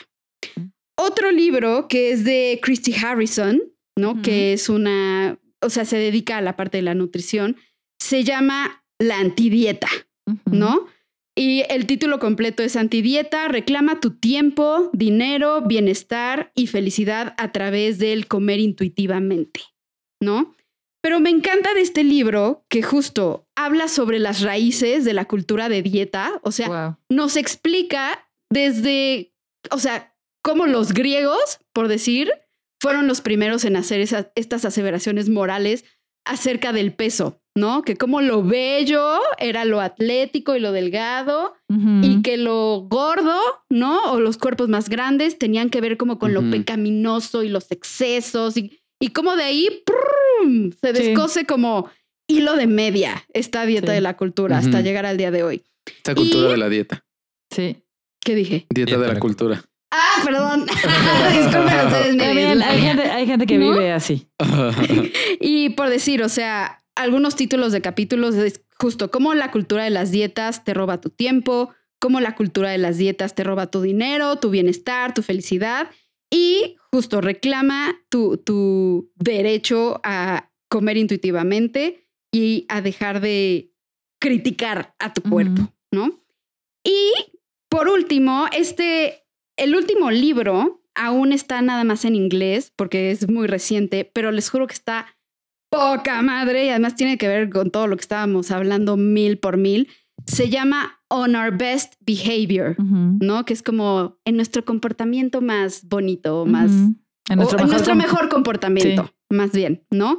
Y es el título completo es Los siete pecados capitales y el precio que las mujeres pagan por ser buenas. Guau. Está- ¿No? Ese se ve, uf, se escucha como algo que, sí, que me encantaría leer y me enojaría mucho al mismo tiempo. sí, sí, sí, sí, sí. Y ustedes dirán, güey, bueno, si yo no soy religioso, ¿a mí qué? ¿no? Es que el libro realmente no tiene nada que ver con religión, ¿no? Sino que contándote precisamente al principio la, la historia del patriarcado, menciona cómo estas ideas religiosas de justo el, el ser glotón, el ser orgulloso, el ser avaricioso, el ser bla, bla, bla, se han colado a nuestra sociedad y en nuestra cultura, seamos religiosos o no, ¿no? Y entonces, justo, ¿no?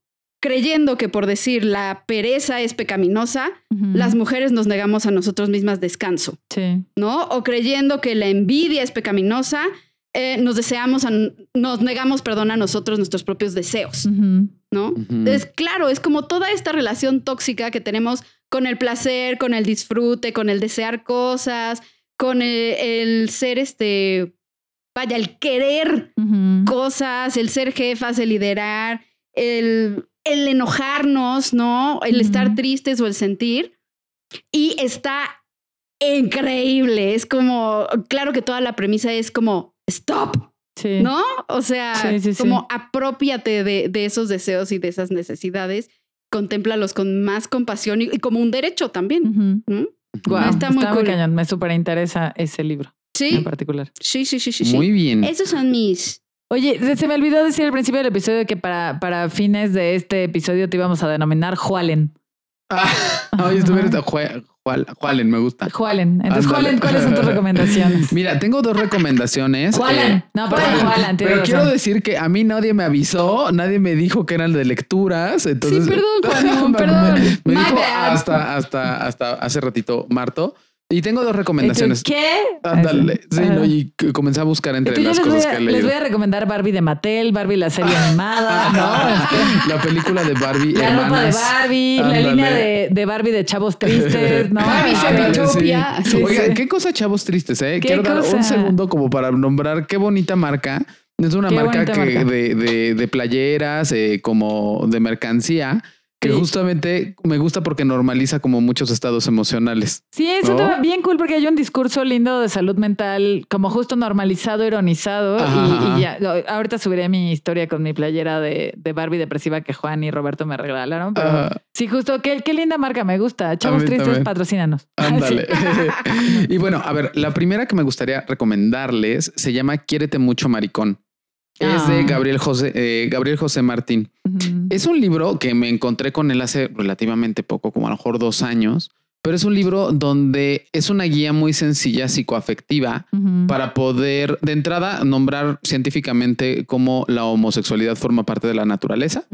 Pero después también cómo, cómo nos implican todos los roles de género, en particular a la comunidad LGBT, Ujú. pero en particular a los gays. Sí. ¿no? O sea, cómo de repente lo que se espera de nosotros, los estereotipos, eh, nos pesan y nos impiden desarrollarnos en toda nuestra diversidad de posibilidades, ¿no? Ujú. Entonces, Quiérete mucho, maricón, es muy sencillo de leer, Ujú. es este, como incluso creo que hasta como muy experiencial, o sea, te va contando experiencias que está muy fácil identificarte con ellas. Ok.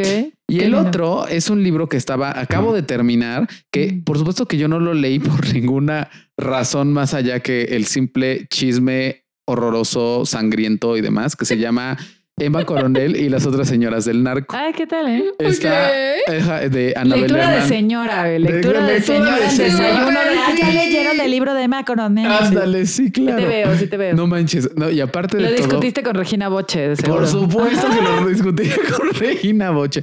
No, qué cosa de libro. ¿eh? Es un libro que, o sea, sí te revuelve el estómago por todas las experiencias que ves, ¿no? Pero un poco eh, el libro trata de todas las mujeres y el papel que han tenido todas las mujeres que están al lado de eh, los narcotraficantes, ¿no?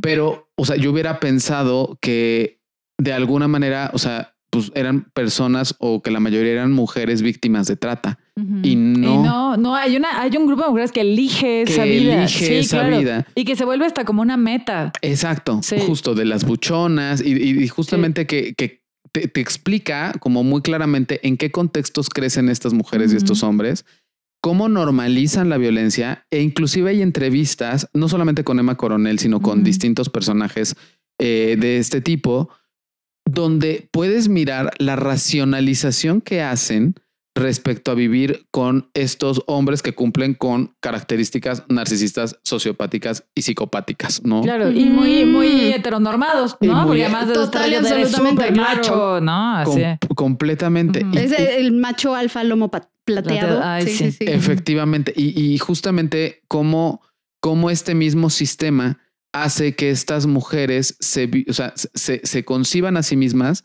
como objetos de ellos. Hay un capítulo en particular que de verdad lo- es que ese lo tienen que leer, no por chisme, sino por, por incluso sistémica familiar, que es el, eh, un, el capítulo de Doña Blanca y su hija Brenda.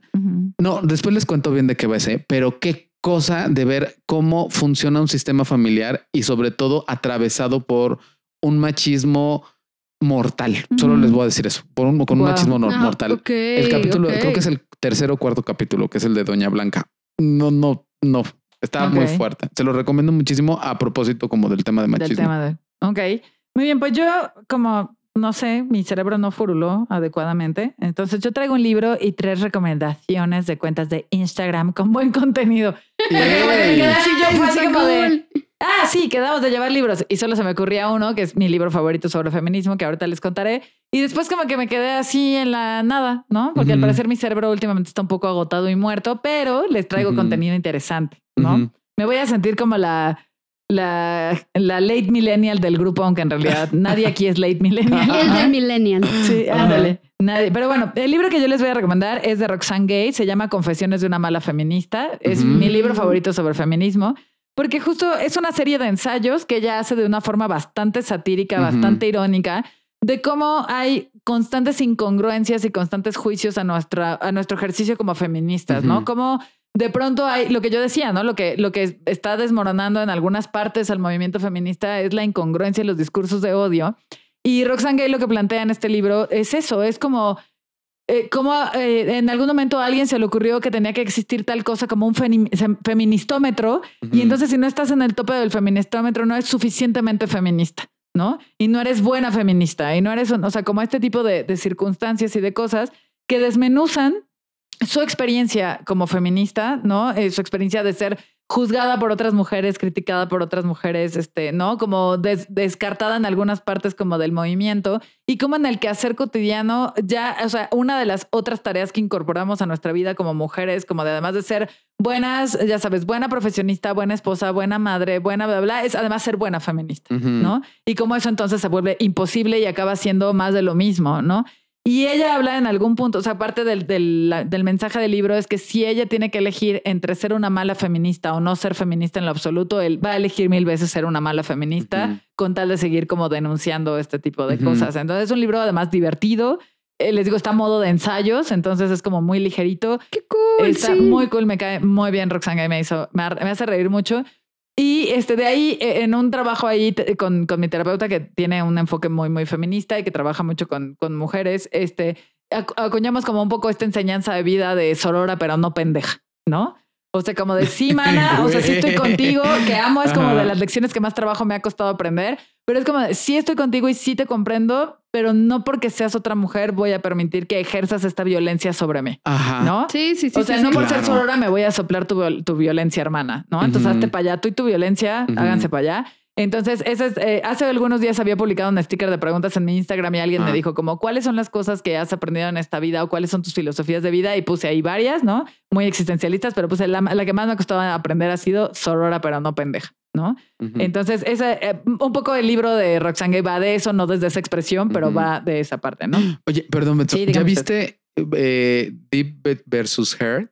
La, el, el ah, documental, no, el documental de ¿Cuál, Johnny cuál? Amber Heard y, Y este, Johnny Depp. y Johnny Ah, Depp. no, no. No manchen, está, pero justamente ahorita que decías feminista, pero no pendeja. Ujú. O- Sorora, pero no pendeja. Sorora, pero Mm. no pendeja. Ah, ah, ah, ah, está muy interesante, ¿eh? Como, como, o sea, to- todo lo que pasó en el juicio, porque te lo, así te lo, te dan el juicio, pero así como masticadito y en la boca de todo lo que fue pasando momento dónde por está? en Netflix. En Netflix. Ah, ok. Ajá, ok. y tiene es que como hay una como semana que salió. 20 docu- en HBO Max hay dos, güey. Ah, acerca ya. de, de De ese caso, Johnny Depp y Amber Heard. Entonces Ajá. es como de cuál es de todo. ese está, salió hace como dos semanas o una Sí, semana. está nuevecito. Ok. en Está nuevecito y te lo dan así masticadito, peladito y en la boca, pero justo es esto. Ah, como ¿Cómo? me gusta. Como me gusta. No, pero justo el, el, el cómo también todo el movimiento feminista volvió a mirar a Amber Heard como justo en el güey, cállate. No, Sí. o sea, porque lo que estás haciendo nos afecta. Exacto. Sororas, pero no pendejas. o sea, porque esto sí. que hiciste eh, co- con, este, digamos, como con esta difamación, le quita poder y voz a mujeres A que sí han sido reales, violentadas sí. Exacto. Brutal. espantoso. Ah, sí lo voy a ver. Velo. No lo quería ver para no enojarme, pero sí lo voy a ver. Porque Sí. ya ves que bien. básicamente todo me enoja, ¿no? Ajá. Pero sí.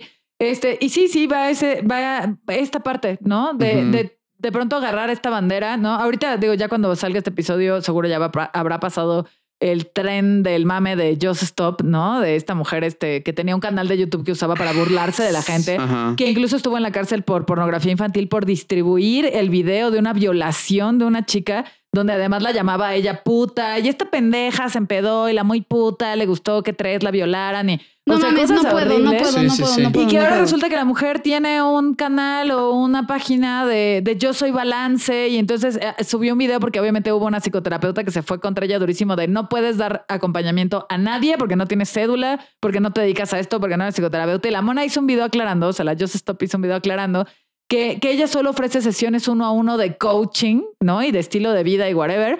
Y además la, la, la mujer está horrible, lo hace con una playera que dice Girl Power.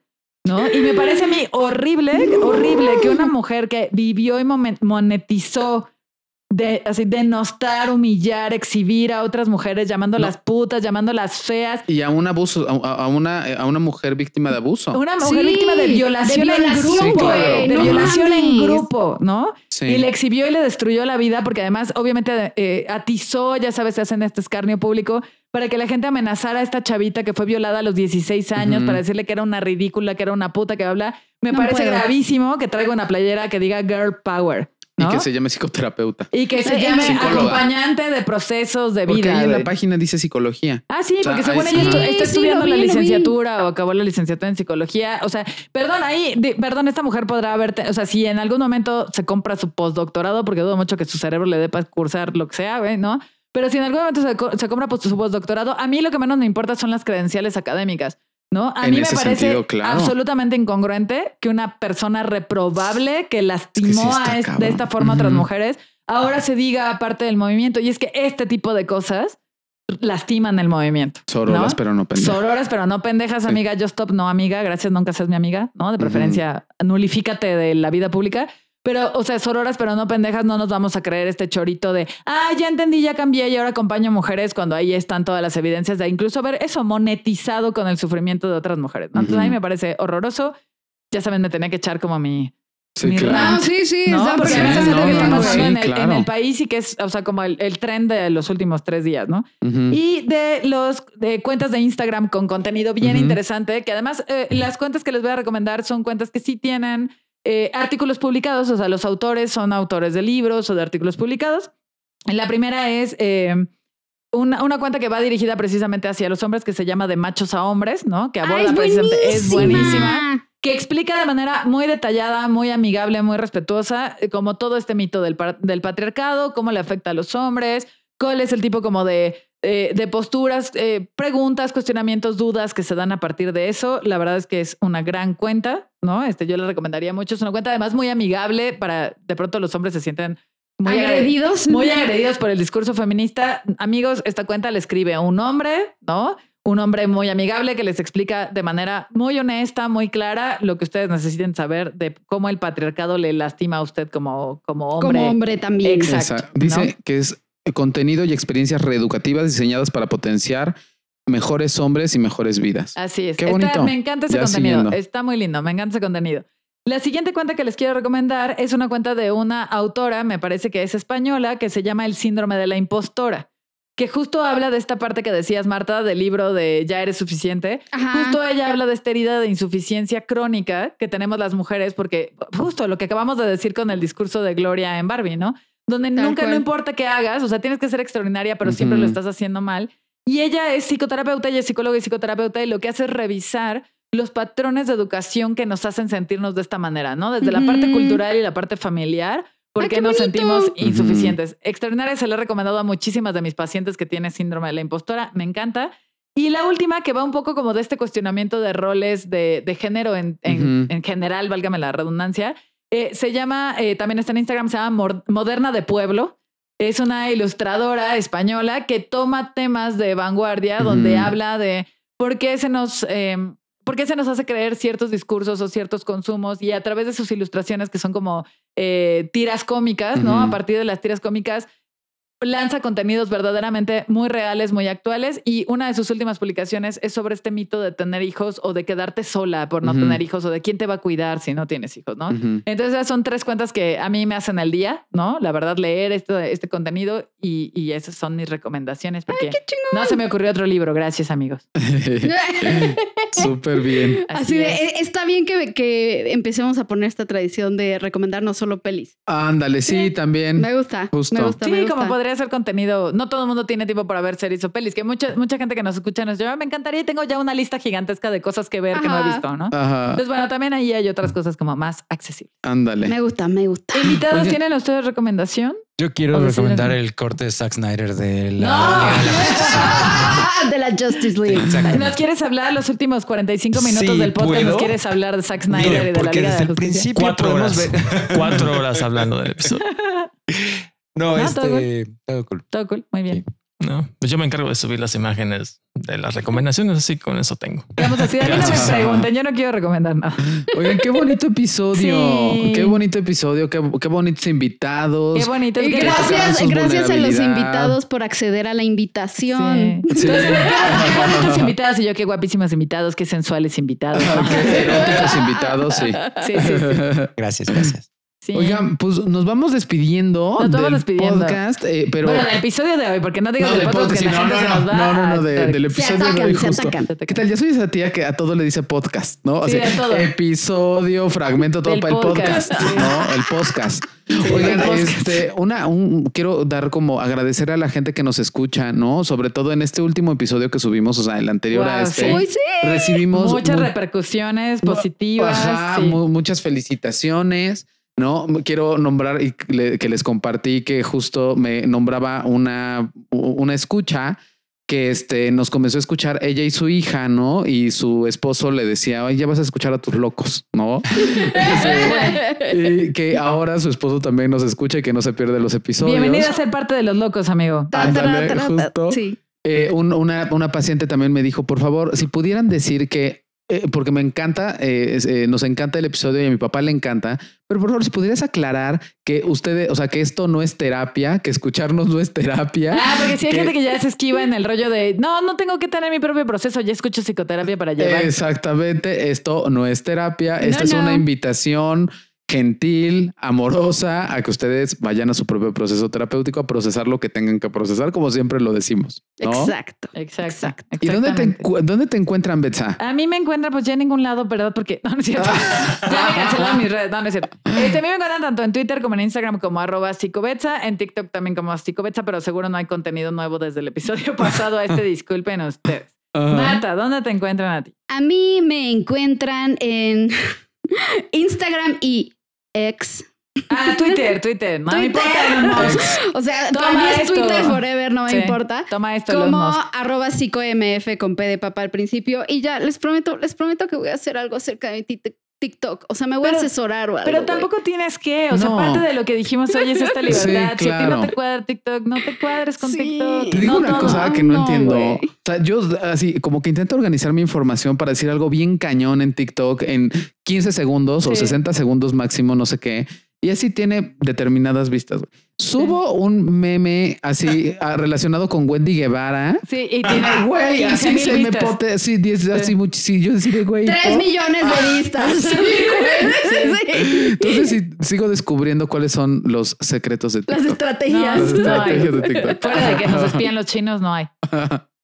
Muy bien. Bueno, ¿dónde te encuentran a ti? A mí me encuentran en TikTok aprovechando como arroba Juan Aguilar 423. No soy spam, no soy spam, no soy un bot. ¿no? Eso dices tú. Me encuentran en eh, Instagram como arroba eh, Juan-Aguil, en ex como arroba NutrisiCjuan y me pueden buscar en mi página personal de Facebook como Juan Aguilar. Muy bien. Perfecto. A ver, nuestros invitados por primera vez van a dar sus redes ellos. No, sí, ya he estado aquí varias veces. ¿De qué hablas? Ah, sí. No, no es cierto. Have you? Sí, eh, Twitter, Instagram y Twitch como Johnny Colors y mi clan estudio también en Instagram como mi clan estudio. Yo estoy en Facebook, Instagram, X, um, ArtStation y DeviantArt como Camus Altamirano. Nice. Nice. Ah, y también estoy en Threads como ¿A Johnny quién le Colors. importa Thread? A mí. Ah, Ah, Ah, perdón. Sí. Es que luego siento una así, una- es- es- me quedo así entre y Güey, a mí también me pasa, güey. A mí también me pasa así como de, güey, ¿cómo Luego se estos va- se van a empezar a mentar la madre de verdad? Y alguno de los dos siempre se empieza a reír, güey. Sí, claro. Es como la escena de Bastardo sin Gloria, ya sabes, donde están en el bar. Están así donde dices algo puede explotar muy cabrón aquí. Ah, Sí, o sea, Te digo que, que Betsa es como la hermana que JP Sí. nunca tuvo. güey. Entonces, o sea, si JP tuviera una hermana, así la chingaría, güey. O Sí, sea, exacto. De así, hecho, el domingo así. pasado fuimos a comer con Marta y JP, ¿no? Y justo estábamos comiendo un helado y JP no sé por qué me estaba jode y jode, como siempre en la vida. Y ahí fue donde establecimos este punto de sí, güey, sí, sí. Sí, sí, la sí, hermana sí. que nunca tuvo. Sí, yo soy la hermana que nunca sí, tuvo JP. Porque qué bien. bueno, qué bueno Oh. que la vida no te dio una hermana. sí, no mames, te odiaría. O sea, No te hablaría tal vez. No, no es cierto. Yo sí te quiero mucho, JP. Gracias. Porque no vivo contigo tal vez. Lo más probable. Lo más probable. Oiga, pues qué bonito episodio, qué felicidad. Y pues nos escuchamos pronto. los queremos. Los queremos. Adiós. Bye, bye. Bye. Adiós desde el Mojo Dojo Casa House.